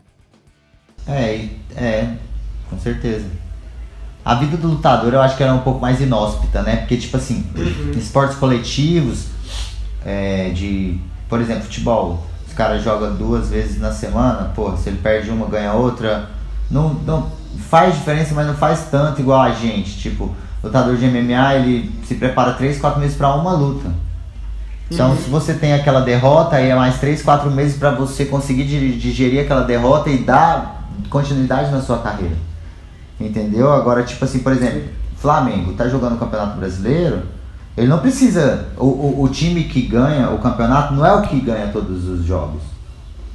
Tipo assim, é o que consegue ter a melhor estratégia para chegar no fim, porque tem é, time que ganha vários jogos, mas não tem uma constância. E aí começa a perder, Sim. Tá ligado? Então a luta ela não permite isso pra gente. O MMA ele não dá essa janela pra gente, oportunidade de, de erro. Então eu acho que ele é um esporte muito selvagem, tá ligado? Você vê um atleta pode ter 20 vitórias, ele perde uma luta, a galera começa a falar que ele é um bosta. que ele não era tão bom assim, que ele tinha que aposentar, que passou a época dele. E como assim, cara? Quem que nunca teve um dia ruim no trabalho, sabe? Tipo, Sim. O ponto de corte é alto, né? Então o psicológico tem que estar tá bom. Não tem segunda chance, esse é o rolê, né? Exatamente, não tem segunda chance é, é, é bem selvagem, né? Às vezes eu acho que é até demais, assim. Uhum. Too much, selvageria. É muito descartável, né? Você vê que. Eu acho que. Não, o, o, a, a luta é um dos esportes mais ingratos e injustos que tem, principalmente pra, pra nós aqui no Brasil, né? Que a gente não tem um suporte para um pós. Uhum. O que, que o atleta vai fazer depois que ele para de lutar? a maioria dos lutadores do Brasil vem de origem humilde. Uhum. Então, às vezes, nem tem um planejamento, tá ligado? Tipo assim, familiar para conseguir ter uma noção. Às vezes, o cara ganha muita grana, mas, porra, dinheiro vem, dinheiro vai. Se ele não tiver uma noção, ele não vai conseguir manter isso. E aí, tipo, começa a perder, começa a perder dinheiro, começa a se machucar, tratamento de lesão é caríssimo, cara. Uhum. Tá ligado? Você machuca uma parada, você gasta uma grana do caralho. Mas é isso, né? É a vida que temos. é, eu tenho um primo que ele fazia. Cicl... É, tipo, ciclismo, assim, ele corria. É... Cara, eu não sei o nome exato da, da, parada, mas ele fazia, tipo, trilha, assim, sabe? Uhum. E, cara, ele era um dos melhores do Paraná até ele machucar o joelho, porque o tratamento era caro e o patrocinador não tinha como ajudar a pagar. E ele não tinha como. E daí, tipo, ele parou. Não, não, ele não consegue andar de bicicleta mais nem por lazer, por causa do jeito que ele machucou o joelho. Porra. Sim, é, é, é realmente é foda essa parada que, que você tava falando de, de que machucar é caro pra, pra resolver depois, né? É caro pra caramba e não tem muito apoio aqui, porque às vezes se seu primo tivesse apoio desde o começo da lesão, ele já tinha descoberto ela antes e o joelho dele não tinha ficado ruim. Mas às vezes o atleta não tem esse fisioterapeuta, porque, por exemplo, a fisioterapia ela não pode ser utilizada quando está machucado. Na verdade, a fisioterapia é uma prevenção para você não machucar. E normalmente o atleta, quando vai no fisioterapeuta, já tá todo fodido, tá ligado? Porque ele Sim. não tem esse tipo de acesso. Sacou? A maioria da galera aqui, tipo, vai na tora mesmo, ou tem uma graninha do próprio bolso pra, pra poder custear essas coisas, que são poucos, né, velho? A gente sabe que, tipo assim, a maioria da galera do esporte aqui no Brasil faz porque curte a parada mesmo, porque o incentivo é bem baixo. Não só esporte, né, velho? Qualquer coisa assim que, que não seja dentro do que eles falam que é prioridade, né? Não sei. Que é esporte, música, arte, cultura. Agora, mas que não deixar de lado acabaram com o Ministério do Esporte. É, teve, eu vi que um monte de, de modalidade olímpica também, as bolsas foram su suspensas do ano passado e desse ano, sabe? E aí é foda. Fica nessa, né? Tipo, o atleta ele é muito sucateado aqui no Brasil. Mas a gente vai fazendo corre, né? Sim. Falando em corre, é, você e o, e o Marcos Conrado fundaram a Treta Fight Team, né? Como que começou esse projeto? Como que ele está atualmente? Cara, o, o, Conrado ele é um grande amigo meu que eu tenho aqui em Goiânia, praticamente um irmão. E ele também foi lutar no Contenders comigo lá em Las Vegas. A gente, a nossa luta, a nossa carreira no MMA praticamente junta por muito tempo. Também foi para Santa Catarina morar, morar lá comigo. É um faixa preta excelente. E a gente está com esse projeto. Voltei para Goiânia agora. Eu tô iniciando a minha equipe aqui, né? A gente quer trabalhar bastante com projeto, com parte social, criar time de base, formar atleta, formar professor também. E aí estamos engatinhando ainda. Mas a gente está bem animado com a ideia e ele vai ser o meu, meu companheiro nessa jornada aí, já que é uma pessoa que eu confio muito. E é isso, tipo, eu ainda quero lutar durante alguns anos, mas eu já tô na, reta, na minha reta final de carreira, porque eu já tenho 33 anos. E uhum. não quero lutar MMA até muito mais velha, porque o nosso rendimento cai muito. Então, com os meus 35, 36, já quero estar tá fazendo as últimas lutas ali, despedindo mesmo e começar a colher os, os frutos do, do meu trabalho em relação à equipe. Que eu sempre fui professora, na verdade. Eu até falo que eu fiz o caminho inverso. Eu era uma professora que foi lutar. MMA, por exemplo, né? Sempre fui competidora de jiu-jitsu. Mas a galera normalmente é atleta e vira professor. E eu fui o contrário. Eu era uma professora que a vida de atleta foi dando certo e eu, de, e eu deixei um pouco de lado essa questão das aulas, principalmente porque eu mudei de Goiânia e a minha galera era mais daqui mesmo. Mas eu trabalhei, trabalhava especificamente com jiu-jitsu. Agora com essa minha carreira no MMA, eu já tô com a mente um pouco mais expandida pra gente fazer um trabalho. Também tem uma parceria com a equipe de Muay Thai aqui da minha cidade, que é a Dream Fighters, que é uma puta equipe de Muay Thai tradicional. A gente uhum. é, tem vários atletas duros, que é até a equipe que eu treino vários meninos que vão para Tailândia também para fazer camp lá. A gente tá até com tem um aluno meu que tá lá agora, um faixa azul meu, que tá se destacando lá, um menino muito duro no Muay Thai. E eu tenho esse projeto de montar minha equipe agora de MMA. Eu gosto muito de base, então eu quero eu não é uma coisa para agora. Eu quero pegar uma molecada, quero fazer um trabalho social mesmo, começar a treinar essa galera para ser é, atleta ou para dar uma aula, porque eu acho que o esporte ele além de ser uma inclusão social, também é uma, uma forma de vida, entendeu? Então assim, no jiu-jitsu, por exemplo, o atleta pode ser competidor, ele pode ser professor, ele pode ser juiz, ele pode ser árbitro, ele pode ganhar dinheiro com tudo isso. Tem muita coisa pra gente explorar. Eu acho que às vezes a galera fica muito presa só à vida de atleta e a vida de atleta são poucos que vão conseguir ganhar uma grana mesmo. Por isso que eu, eu, eu, eu bato muito na tecla da qualificação do atleta. Então a minha ideia é essa mesmo, montar uma equipe, qualificar os meus atletas para que caso eles não queiram ser competidores ou é, acabe a carreira deles como competidores, eles tenham como se manter. E a ideia é você formar atleta, fazer um projeto social aqui, exportar atleta para fora e montar um, um, uma gangue aqui em Goiânia, dar trabalho para os outros. Chegar com tambor e bandeira nos campeonatos e é isso. Boa. que foda, cara. E, e, tipo, vocês chegaram a começar a colocar o projeto para frente, tipo, de recrutar essa galerinha para poder começar os trabalhos ou a pandemia ainda não deixou? Eu tava eu inicialmente quando cheguei, eu juntei mais meus alunos antigos, a gente estava fazendo alguns treinos, trocando alguma ideia, mas em relação a poder começar a fazer um projeto para dar aula agora está bem inviável por causa da pandemia. Eu estou trocando uma ideia com algumas pessoas aqui da, porque tem Goiânia e tem Aparecida de Goiânia, que seria um município pequeno do lado da minha cidade, tipo assim, que é dentro da mesma cidade, tá ligado? Tanto que Aparecida de Goiânia é a região metropolitana de Goiânia. E é, eu moro, hoje em dia eu moro em Aparecida de Goiânia, que é essa cidade menor. Então É, a minha ideia, até porque aqui é uma cidade um pouco mais periférica, Goiânia tem uma renda per capita maior do que Aparecida hoje, hoje em dia também, porque Aparecida é uma cidade pequena. Mas aqui tem uma área mais afastada, um pouco mais periférica. Eu quero fazer o trampo mais aqui mesmo para essa galera do aspecto social. Eu acho que ele não tem que ser no centro da cidade, ele tem que ser na periferia, porque a periferia não consegue chegar no centro, sabe? Então, assim, a gente está trocando essa ideia ainda para poder tirar do papel quando passar a pandemia, né?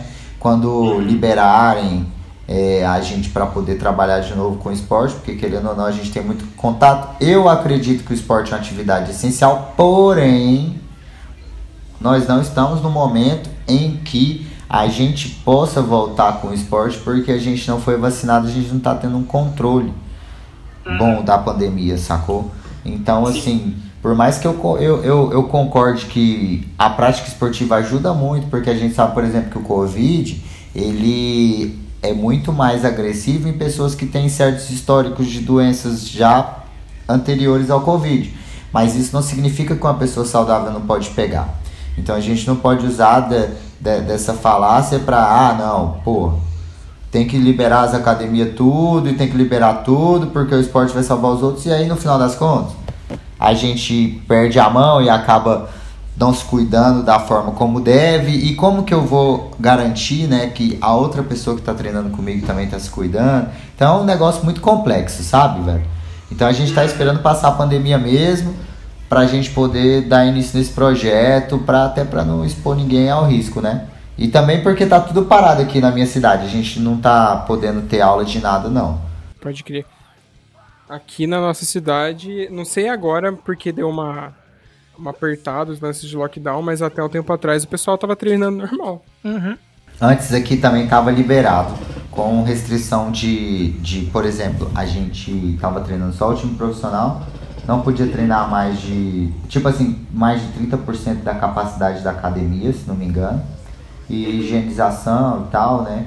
Todas essas coisas estavam é, com limitações mas estava tendo treino sim. Agora, de agora a gente entrou na segunda semana do lockdown, porque a gente está com mais de 99% dos leitos aqui no estado cheios. O estado de Goiás já passou de 10 mil mortos, então assim, catastrófico mesmo. Uhum. Então não teve como. E a, eu essa semana eles ainda aprovaram mais 14 dias de lockdown. Então pelo menos mais essa semana e a outra Aí eu, eu faço meus treinos físicos, né? Igual eu falei, tipo, corro, ando de bicicleta, faço parte física, faço escola técnica de Muay Thai com mais dois ou três atletas do time profissional, só que aula comercial e aula de, de equipe não tá rolando, não tem como a gente fazer nesse momento. Entendi. E, cara, atrelando o lance da, do projeto de vocês, da Treta Fight Team, como que você enxerga esse lance de você ser um exemplo né? Dentro de tudo isso que você já fez. E se você pudesse dar um conselho para uma mina que tá ouvindo a gente agora, que treina, treina por, sei lá, só pra, sei lá, saúde talvez, mas que tem uma, uma veiazinha de, de querer competir, qual que é o conselho que você daria para essa mina? O conselho que eu daria para essa menina é que ela estivesse numa academia em que ela realmente se sentisse bem e acolhida e apoiada porque o que eu vejo são muitas meninas competidoras treinando em academias de pessoas que, que são machistas, que são pessoas que não vão dar a moral que aquela pessoa merece. Então, assim, eu, eu acho que o melhor conselho que eu posso dar para qualquer menina que queira começar uma luta, seja ela competidora ou não, é treine em locais e com pessoas que vocês confiem. É isso, porque eu vejo muito caso de menina que parou de treinar porque teve algum caso de assédio na academia, ou porque foi destratada, ou porque a mulher é diminuída como competidora, ou porque ela foi deixada de lado. Entendeu? E a verdade é que o mercado do, do MMA, por exemplo, ele é muito vasto hoje em dia para a mulher e ele está muito grande e muito rentável. Então, não fique num lugar que uma pessoa não te dê valor. Porque, tipo, o mercado dá valor na mulher hoje em dia de uma forma que nunca deu. É pouco ainda, é pequeno perto dos meninos, é, mas tá numa ascendência. Tá ligado? Tá numa ascendente, já foi muito pior. Então, assim, E muitas academias, empresários, treinadores estão abrindo o olho que, tipo assim, o, é, tem muito menos mulher competidora do que homem. Uhum. Então é muito mais fácil você, com bons contatos, conseguir colocar uma atleta em bons eventos e tudo, do que um atleta homem por causa da demanda que eu falo, sacou? Não da qualidade. Entendeu? Porque eu acho que muitas lutas femininas são muito melhores que masculinas, porque a gente, quando entra no cage, deixa tudo. Entendeu? Uhum. Nós mulheres somos muito passionais e eu acredito que o público, principalmente da luta, quer uma luta emocionante. Não é à toa que no começo a galera tirava, desmerecia as lutas femininas, falavam que não ia ter graça, e hoje em dia, muitos eventos, a luta da noite é a feminina. Uhum. É que dá mais audiência, né? É, porque é a luta aguerrida mesmo, pegada, nós cai pra dentro mesmo, sabe? Sangue no olho e chama atenção hoje em dia bastante. O mercado tá crescendo muito. Uhum. Então eu acredito que é, é complicado, cara, porque o, o mundo da luta é muito retrógrado, muito machista, muito fechado.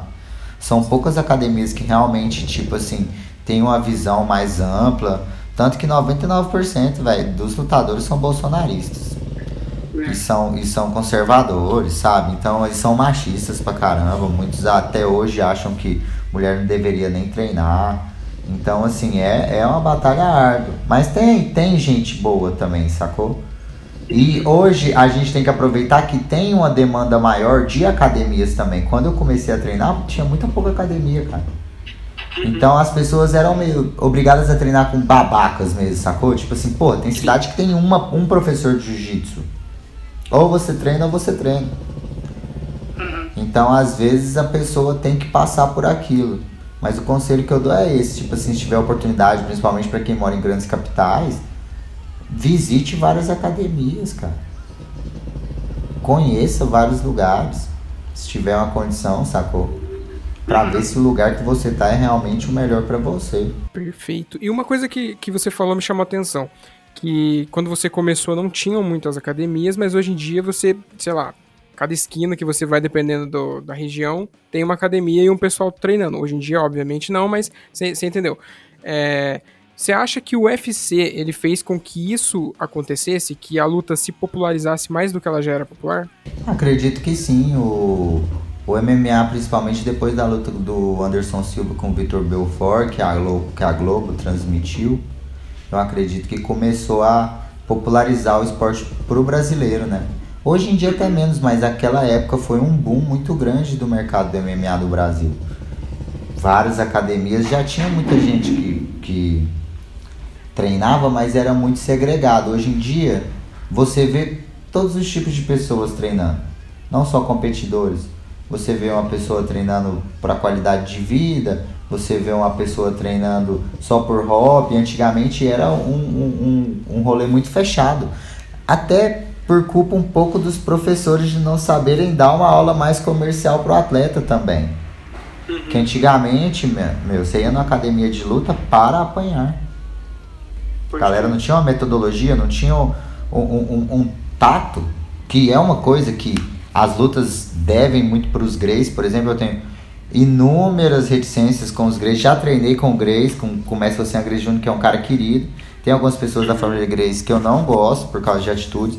Mas uma coisa que a gente tem que bater palma para eles é porque eles comercializaram a luta. Eles tiveram a visão lá na frente eles começaram a dar aulas comerciais, eles fizeram é, aulas de autodefesa, eles começaram a popularizar a luta para pessoa normal, para qualquer pessoa, porque na verdade todo mundo deveria aprender a se defender, né?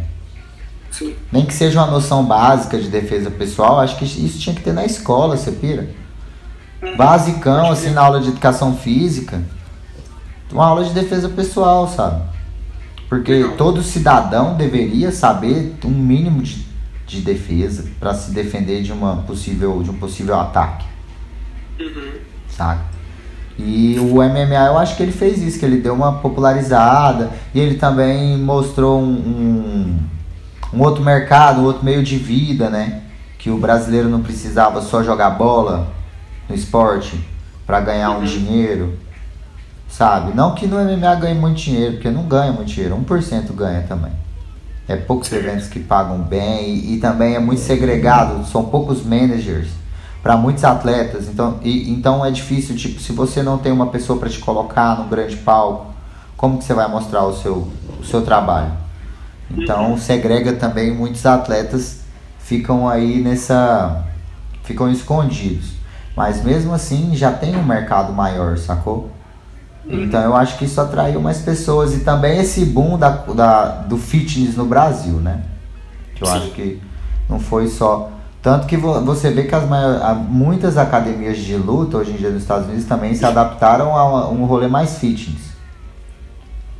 Porque o treino de luta mesmo em si, dependendo da modalidade, é muito pesado.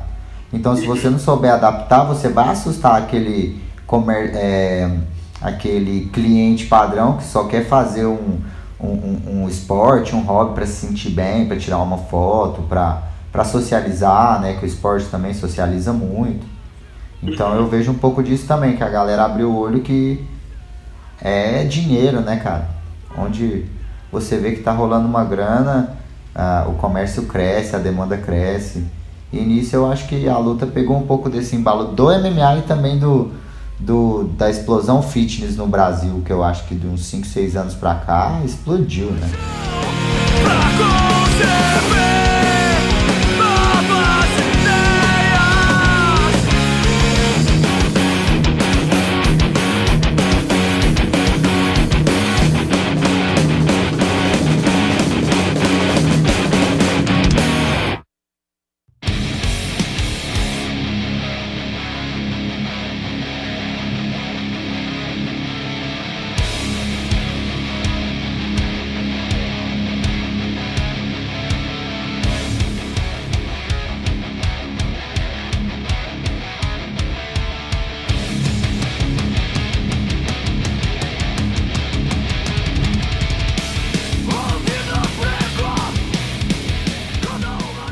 Falou sobre música, sobre. A gente até pincelou um pouco, você pincelou um pouco também sobre como você vê o, o underground de hoje e tal.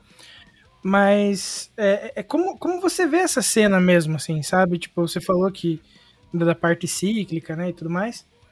É, como, como você enxerga, tipo, esse surgimento das bandas novas, a, a, como a galera tá incluindo isso, é, enfim.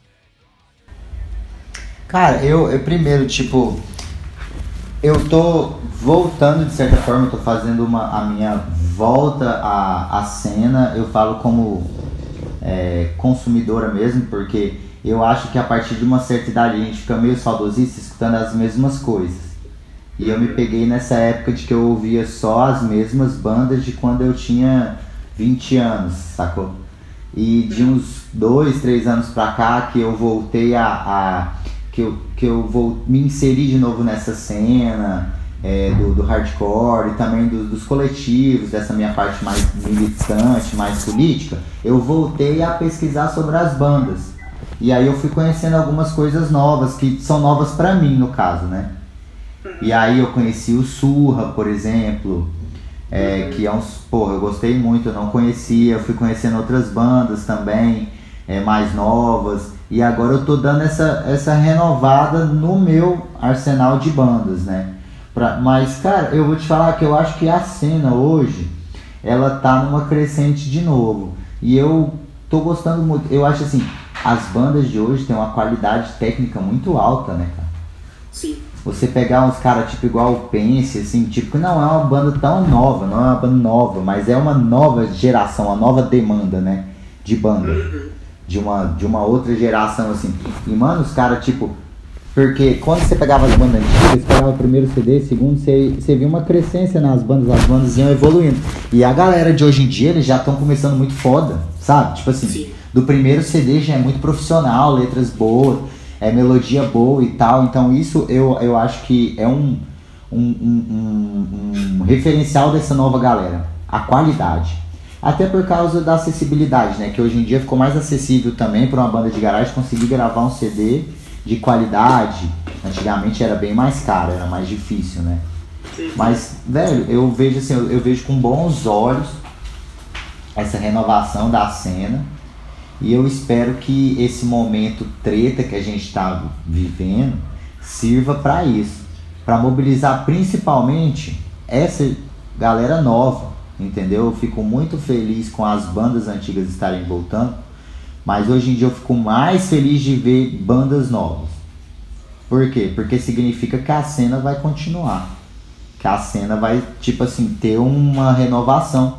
Porque uma hora não vai ter jeito, as bandas antigas vão parar e a gente precisa dessa galera nova, consciente, e a gente politizar mesmo essa molecada pra gente não perder muito adepto, porque eu acho assim que muita galera, principalmente o hardcore melódico, era uma galera muito classe média burguesa. E muitos não entenderam o que as bandas falavam. Tanto que a gente vê vários casos de, de integrantes de banda de hardcore melódico passando vergonha na gente. De muitos fãs, por exemplo, de Dead Fish, da galera de tipo entrar na página do Dead Fish e reclamar do Dead Fish posicionar e ser de esquerda. Mano, você nunca ouviu as Sim. letras, cara. Que loucura, Sim. em que universo que você vive. Eu uso o meu caso de pessoas que tocavam comigo, que são direitistas bizarras, assim, terraplanista hoje, que a banda predileta era o Dead Fish. E eu não entendo isso, eu, cara, onde, mas onde foi que a gente errou? Porque de alguma forma nós erramos.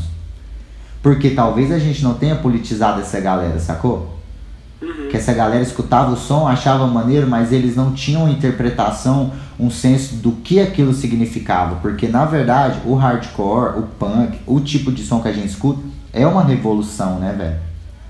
Sim. Por isso que, tipo, a galera acha ruim a gente falar, mas, pô, ah, eu não preciso. A banda de punk hardcore não tem que se posicionar. Cara, eu acho que tem sim. Em outros estilos, até que não. Mas esses estilos, eu nem falo se posicionar sendo a favor de alguma coisa, mas ele tem que se posicionar, por exemplo, contra um governo opressor ou contra uma situação em que a sociedade está indo contra tudo que a gente sempre. Pô, mas você escreve sobre isso, mas você não se posiciona. Então eu vejo uma, uma incoerência nesse aspecto, tá ligado? De que a gente não pode errar nisso agora com essa nova galera. Tem que, principalmente agora que a informação tá mais fácil, a gente tem que conscientizar essa galera pra gente não perder elas. Uhum. Sacou? Porque eu acho que a gente perdeu muita gente. Muita gente também que, que já tinha o pezinho lá, né? E que Sim. tava no, no movimento que era legal. A gente sabe que o hardcore melódico, principalmente, foi um movimento de muito tempo assim. Eu não sei aí na cidade de vocês, vou falar por Goiânia, tá? Mas era um, um, um movimento de garotos de apartamento classe média. Sabe? Tipo assim, a periferia mesmo escutava rap, escutava punk, um som mais pesado. Mas o hardcore melódico, assim, na minha cidade sempre foi uma coisa mais classe média, uma coisa mais burguesa mesmo, sacou? Eu acho que isso é, é no geral mesmo, não é. Não é é em lugares específicos. Aqui na, eu não, a gente não é, eu pelo menos não sou aqui do Paraná, eu sou aí de São Paulo, lá de São Paulo na verdade. É, e o Vini é aqui do Paraná, mas ele não é da cidade que a gente mora. E a gente não pegou a infância e a adolescência desse rolê. Mas a gente vê, todo mundo fala isso, que o hardcore ele não chegava e ainda continua não chegando é, tipo, é, do jeito que tem que chegar na periferia. É, a galera não conhece. Eu acho até um pouco da história do hardcore melódico, né? Porque começou lá na Califórnia, então, tipo, quem que tinha acesso de chegar nesse som? Né? Porque antigamente não tinha internet, então como que o, o, o som chegava um no outro? Era um brother, perdão, que tinha uma condição melhor ou que tinha ido para fora e tal, que trazia o som, não é? Tipo assim, das bandas e assim que foi, os Zines e tal. Pelo menos aqui na minha cidade foi assim que começou essa parada, tipo, a, a, eu conheci a, as bandas de hardcore porque um, um amigo da minha banda gostava e me passou um CD do Nitromines. Aí eu escutei e falei, caralho, que som foda. E aí eu fui procurar. Aí depois ele me deu o CD do Diesel, mas porque ele era batera da minha banda e ele já tinha um poder aquisitivo maior. Sacou? E aí, tipo assim, ele viajava, o pai dele era arquiteto e tal, e trazia sons e a gente gravava e ia passando um pro outro. Sabe? Mas tipo assim, é, na periferia mesmo, o hardcore melódico nunca chegou, cara. Eu acho que o, o, o, o, o que mais chegou perto. Teve uma época do metal bem forte também na periferia aqui em Goiânia. O metal era bem forte, tinha muito metaleiro. Mas aqui em Goiânia sempre foi assim, a galera da periferia mesmo. Hoje em dia até que não, que o funk tomou conta. Mas antes era rap e punk. Que era a galera mais mesmo é, proletário mesmo, a galera que. os punkzão de rua mesmo, era uma galera mais, mais quebrada, mas também era galera não muito politizada, tanto que a gente tinha muita briga aqui, os punk era muito machista, preconceituoso, sabe? Mas eu acho que isso é do, do movimento por um todo, né? Eu já vi vários, até alguns caras das antigas falar que o movimento punk era muito agressivo e violento com, com vários aspectos, né? E que a politização do movimento punk no Brasil demorou um pouco mais, né? Para deixar de ser ganguismo, começar a ser uma coisa mais politizada, da gente entender o que, que é o, o rolê mesmo. E é que acompanhou um pouco esse, essa, esse mesmo caminho. E hoje em dia, cara, eu eu tô um pouco por fora de falar como que tá Goiânia agora, porque eu voltei há pouco tempo. Uhum. Eu sei que o alternativo aqui sempre foi muito mais forte do que o hardcore em si, o, o rock alternativo. Sim. Tanto que a gente tem várias bandas que saíram daqui, que tocaram fora. É, a gente tem tipo rapazes também que tinham banda tipo de outros estilos dentro do alternativo que fazem fazem um som maneiro sacou uhum. mas como eu voltei agora eu tô um pouco perdida com essa nova geração eu tô me tô me familiarizando para saber como que a molecada tá aqui agora pode crer e aproveitando que a gente tá falando sobre esse lance de de coisas novas, coisas velhas, é, períodos que a gente viveu e, e, escutou tudo mais, a gente chega naquele momento maneiro que é o momento indicação. Que para o nosso convidado, que vai abrir, né? Sempre abre essa, esse momento. É, a gente pede que indique uma, uma banda, quantas bandas quiserem, na verdade, filme, série, livro, enfim, o que consumiu durante os últimos tempos que queira passar para a galera que está ouvindo a gente para consumir também. Quer começar, Sara? Bora, então. É, eu vou ser bairrista e vou indicar algumas bandas daqui. Então vou indicar o Kamura, que é uma banda de hardcore bem legal daqui, da minha cidade. Depois eu passo o link para vocês, se vocês quiserem. É, vou indicar também o O6, que é a banda que eu falei para vocês que lançou uma, uma música agora, até falando do Bolsonaro. Um, vou indicar o Maquinário, que é uma banda do meu camarada, Matheus, do Rio de Janeiro, do coletivo antifascista que eu participo, uma banda muito legal de street punk. Então, é, convido todos a conhecer. Um, e pô, a gente já falou né, do Aurora Rules, a última teoria também. Gosto muito do som dos meninos. Eu gosto muito do Ratas Rabiosas também, que são uhum. meninas que fazem um punk muito legal. São algumas amigas minhas também que acompanham o meu trabalho, acompanham o trabalho delas. Um, e, porra, deixa eu pensar filme. Um filme que eu tenha visto ultimamente. Porra. Fala um aí você pra eu pensar. Vai, Vini, fala as suas aí. Tá, deixa eu ver. As minhas indicações dessa semana.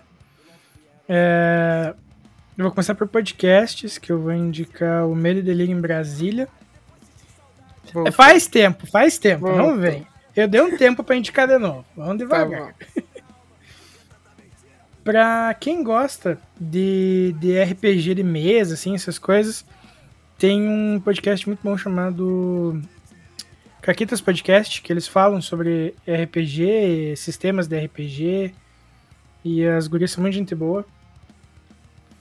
Uh, que mais? De banda, eu, eu quero indicar uma bem antiga que eu, que eu costumo ouvir, que é Gram, Quero indicar o.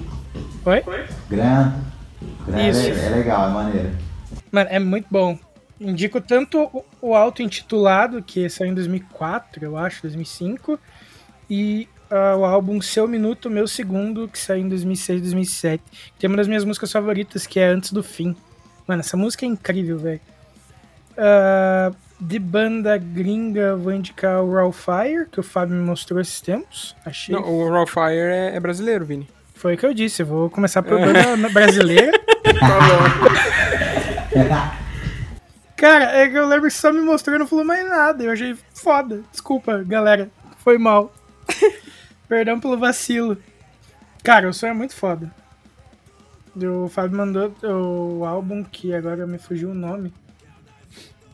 Ah, me fugiu também, filho. Vou, é que, essa tipo, eu não vou tipo, completar. É. É porque, tipo, eu coloquei na, na playlist e daí. Minds, of, Minds on Hunt. Minds of a Hunt, acho que é isso. Isso. E, mano, e daí eu coloquei numa playlist, velho. E daí é foda porque eu fico pulando as músicas para voltar nas deles.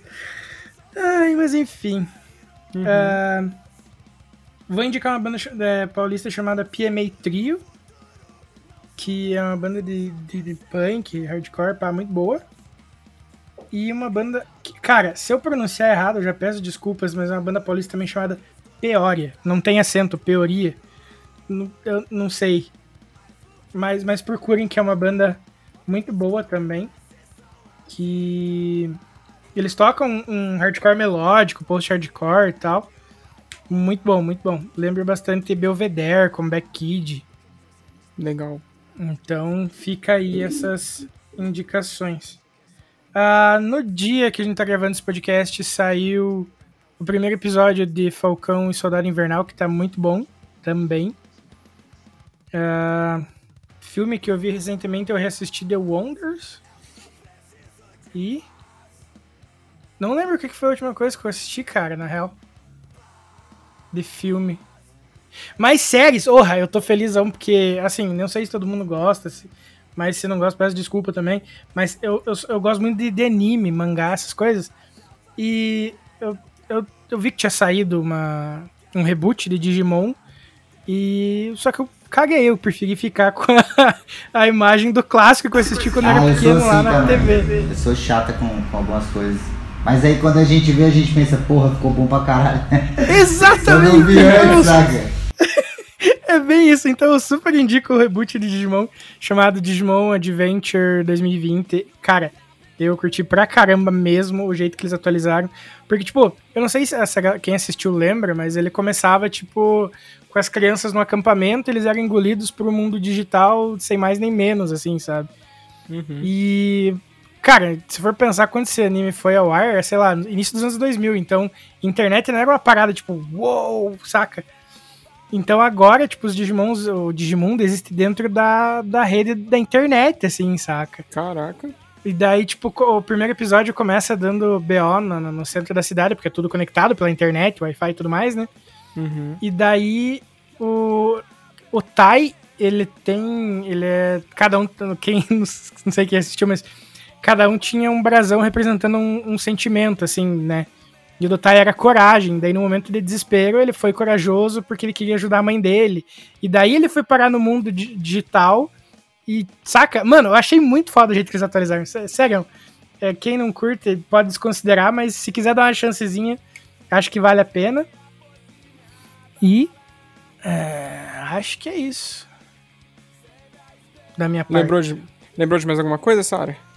Mano, ó, eu vou indicar um filme muito foda, que ele não é novo, mas é um filme muito foda, que pouca gente conhece, que eu sempre falo, que ele chama Santa Sangre, que é um filme mexicano, experimental, muito pica, então se tiverem a oportunidade de ver, vejam. Hoje em dia na internet, se não me engano, tem até no YouTube. É, e eu queria indicar também o podcast de alguns amigos que fala também de hardcore, que é o Madcast, que é uma galera que leva Nossa, um muito pessoal bom. muito legal também lá para entrevistar. Até já, já dei uma entrevista para eles e faz um, uhum. um, trampo bem maneiro, assim como de vocês. E então me veio esses na cabeça aí para indicar pra galera também.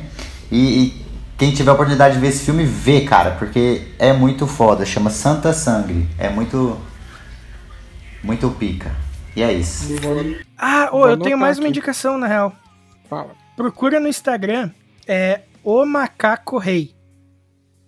Que um, um, é, um, é uma página de um amigo meu, do, do Fera, que ele, ele põe lá, tipo, uns trampos, assim, artesanais, assim, uns quadros muito massas que ele faz, velho. Tipo, quadro em 3D, saca? Uhum. Tipo, que sai colocando, vai, ele, que ele vai colando parte por cima de parte para dar relevo e pá. E, cara, eu já falei, o Fera vai acabar me falindo essa praga. Porque ele refez uma, ele refez uma capa do. De um, uma das primeiras quadrinhos do, do Homem de Ferro. Ontem ele postou. Não, agora é pouco, uma hora atrás. Ele postou uma da. O que seria a tela clássica de escolher personagem do jogo das Tartarugas Ninja, sabe? Nossa, mano. Mano, é muito foda o trampo dele, vamos dar uma olhada. Fala é. de novo. O Macaco Rei, tudo junto. Legal. Velho, é muito bom, muito bom mesmo. Tem uma porrada de coisa que ele tem lá que eu sou, sou louco pra comprar, mas filha da mãe vai me falir, eu já falei. Pô, é... esse, esse mano aí, ele faz coisa por encomenda? Faz, acredito que faz. Bom saber. Mano, é muito foda. O Fera é um professor de professor de artes, formado em artes e tudo mais. Então, cara, vão ver porque o trampo dele é muito foda mesmo. Vamos apoiar a galera que faz um trampo foda aqui no nosso Brasilzãozão. Brasilzãozão foi foda, mas enfim. Ele tem um quadro do Akira que eu sou louco pra pegar também, mas enfim. Parar de ficar babando muito ovo pro Fera aqui. Mentira, Fera, beijo. Merchan. Fera, patrocina nós, Fera. e você, Fabinho, vai indicar o que hoje? Cara, eu vou só de música hoje. É, no último dia 17 saiu o EP novo de uma banda londrina que chama Death Blooms. Blooms eu não sei o que significa, tô com preguiça de procurar, mas é morte alguma coisa, muito provavelmente. Tem cinco músicas, é uma parada. Mano, sério, ó, eu vou dar um, Bloom um é diagnóstico. É aqui. não é? Será que é isso? Deixa eu pesquisar no Google. Mas tá. acho que é isso. É, é, o, é pra, com pra dar um diagnóstico. É com M, Blooms. É, então é florescer. Florescer. Então, de, é morte florescendo, florescer da morte, alguma fita assim. é, são cinco sons e, tipo, quando você ouve essa parada, parece o Slipknot de 2021 se o Slipknot tivesse começado em 2021. Entendeu? Uhum. Porque a sonoridade dos caras é muito parecida em alguns aspectos. Tipo, não tem aquela bateção de lata que tem igual no Slipknot, com o palhaço lá e o, o outro mano que fica dando as pauladas. Só que parece o som, tipo, tá ligado? É um, é um new metal moderno o, o que os caras fazem. Tem bastante, ah, bastante vocal rasgado, tem bastante vocal limpo no meio das músicas, mas é bem legal, é bem interessante. Para quem curte esse tipo de som, vai gostar, eu tenho certeza absoluta. É, também vou trazer. Tinha... Aqui, achei. Uma banda paulista que chama Bonfire Season, que é um dos membros deles, é um power trio, e um dos membros deles, ele, ele é ex-guitarrista do, do Escombro. E, cara, é um som muito massa. Eles não lançaram o CD novo ainda, eles soltaram por enquanto, na altura desse episódio, ok? Muito provavelmente daqui uma ou duas semanas vai sair mais um single, mas eles lançaram o single é, é One Thousand Years of Pain. Caralho, meu inglês tá uma merda hoje. One Thousand Ai, Years o meu é todo dia. Que sorte que você tá hoje. tá bom então, tá tendo. Oi? É como a gente fala aqui em Goiânia, tá tendo. Tá bom então. e tipo, é um som, é um, é um hardcore, é um, é um hardcore, é um hardcore metal, tá ligado? Tipo Institution, e é bem massa, eles já têm um EPzinho de 2018 com quatro músicas. E, tipo, esse EP de 2018 ele é bem mais experimental, acredito, do que vai vir esse álbum cheio de, de 2021. Então, sei lá, pra quem curte esse lance do hardcore metal, com bastante, bastante pitch, bastante coisa assim, tipo, que mostra mesmo um, um lance metálico dentro do hardcore, vai nos caras que é, é, bem interessante o som deles. É, deixa eu ver outra coisa que eu tinha separado. Eu, eu separo as coisas e eu perco as coisas que eu separei. Peraí. Eu acho que era só, na verdade, viu? Vini, você vai cortar tudo isso aqui, ok? Obrigado. Tá. eu tô me devagando aqui, eu tô tentando achar. Eu tinha separado três coisas, não era uma só. Tá. E a última coisa que eu queria trazer é o single novo que a banda Wild X Sleep soltou, que é, é uma música é single, né? Que é o terceiro single do álbum deles que sai esse ano também, que chama Nervous e tem a participação do Simon Neil do Bliff que é uma música bem legal, o clipe é bem forte também, tipo, eles tratam, antes de soltar a música barra clipe, que saiu nessa, na madrugada dessa sexta, né, que a gente tá gravando no dia 19 de março, no caso, vocês estão ouvindo em abril, olha só, a máquina do tempo, é, eles fizeram, tipo, um vídeo entrevistando algumas pessoas, tipo, acredito que deve ter sido seleção aleatória de pessoas, perguntando qual que era o maior nervosismo delas, o maior medo, assim. E aí tem esse vídeo tá no YouTube, é bem legal, porque, tipo, são muitas coisas que o pessoal fala que divergem, entendeu? E aí eles soltaram essa música com um, bastante imagens, tipo, deles mesmos, mostrando algumas coisas que eles têm medo, tá ligado? Algumas coisas que dá nervosismo neles. É bem, é bem legal esse clipe, é tipo uma parada bem intimista. E eu acho que é só trazer essas três indicaçõezinhas por hoje. Maravilhoso. Mas é isso. mais uma vez, muito obrigado para você que ficou com a gente até o final nesse super papo que tivemos hoje, nessa aula de vivência, que é o que a gente mais gosta de receber nas nossas gravações, né, Vini? Exato, mano. Acho que essa troca de experiências é impagável, assim. Tipo, eu, eu me sinto muito feliz quando a gente tem essa, essas paradas assim no podcast. Eu acho incrível. Eu também, cara, pode ter certeza disso. E não poderia deixar de agradecer. Sara, muito obrigado por ter colado aqui com a gente. Muito obrigado por ter aceitado o convite. Muito obrigado mais uma vez por ter contado um pouco da sua vida pra gente, que é uma parada sensacional. E muito, sei lá, muito sucesso para você, porque você é foda, mano. Muito obrigado. Pô, só queria agradecer a vocês dois, ao Podcore Podcast também por me convidar. Fiquei muito feliz. Gosto sempre de estar ativo aí no cenário underground de hardcore brasileiro, pra galera conhecer também o meu trampo, ver também que mesmo numa ala tão conservadora assim do esporte, que no Brasil também tem gente que pensa um pouco diferente. E só agradeço, pô, fiquei feliz demais de participar e assim que eu tiver com um, um som bolado aqui também, já tiver rolando alguma coisa, eu entro em contato com vocês para vocês divulgarem pra galera aí o, o som, a sonzeira que a gente estiver fazendo. E pô, só agradeço mesmo. Quem quiser seguir o meu trabalho, a Treta MMA, tamo junto, galera. Bora. Show de bola. Então lembra aí que quando sair o som, manda pra gente que a gente faz aquela divulga maneira. Com certeza. Fechado, então. Vini, Vou pedir seu auxílio nesse momento. Uh, você pode encontrar a gente na Spotify, Deezer, Google Podcast, Breaker, Castbox, Radio Public.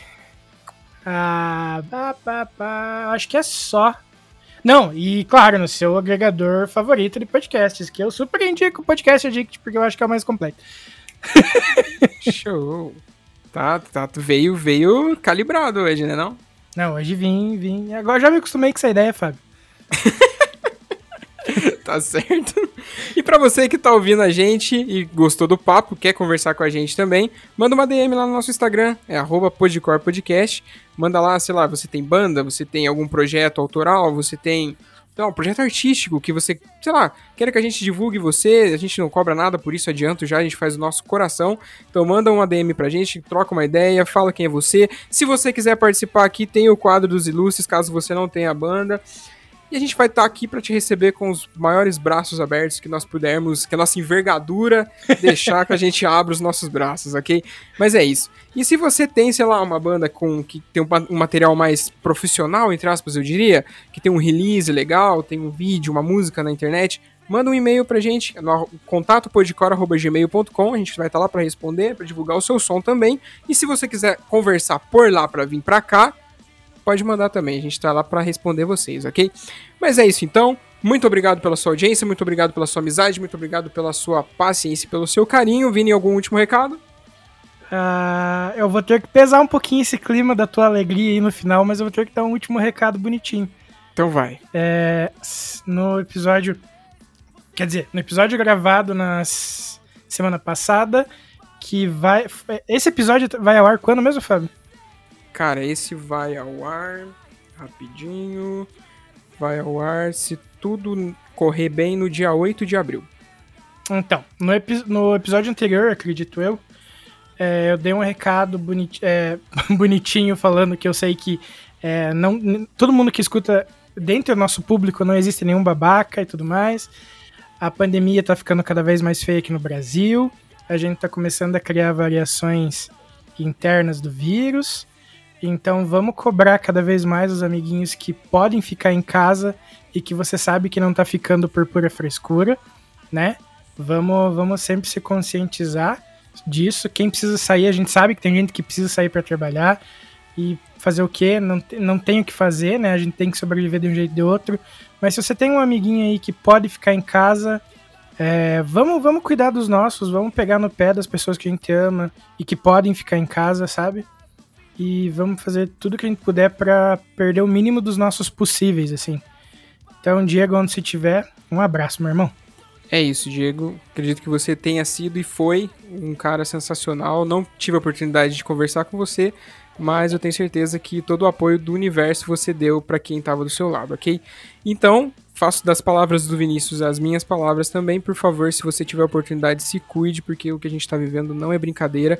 A gente falou muito sobre isso dentro desse episódio que você ficou até agora escutando.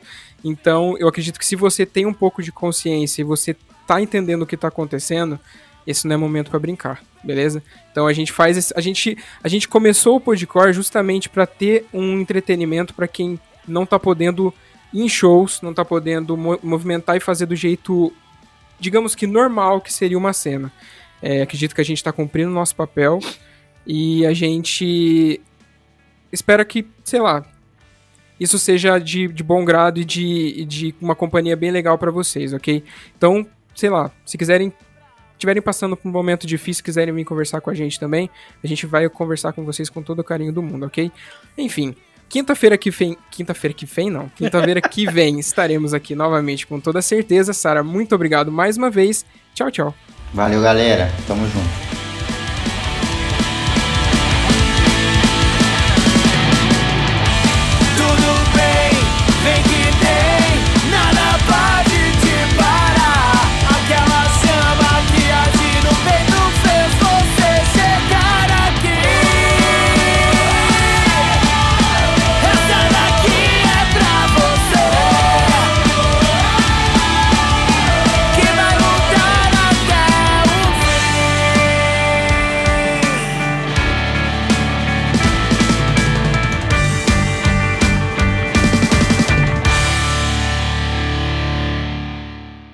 E antes de terminar aqui, lembre que se você tá afim de conhecer uma marca foda que apoia e vive o underground, é só colar no Insta e jogar na busca Use Refuse ou pular pro site www.userefuse.com.br. Perde tempo não, falou!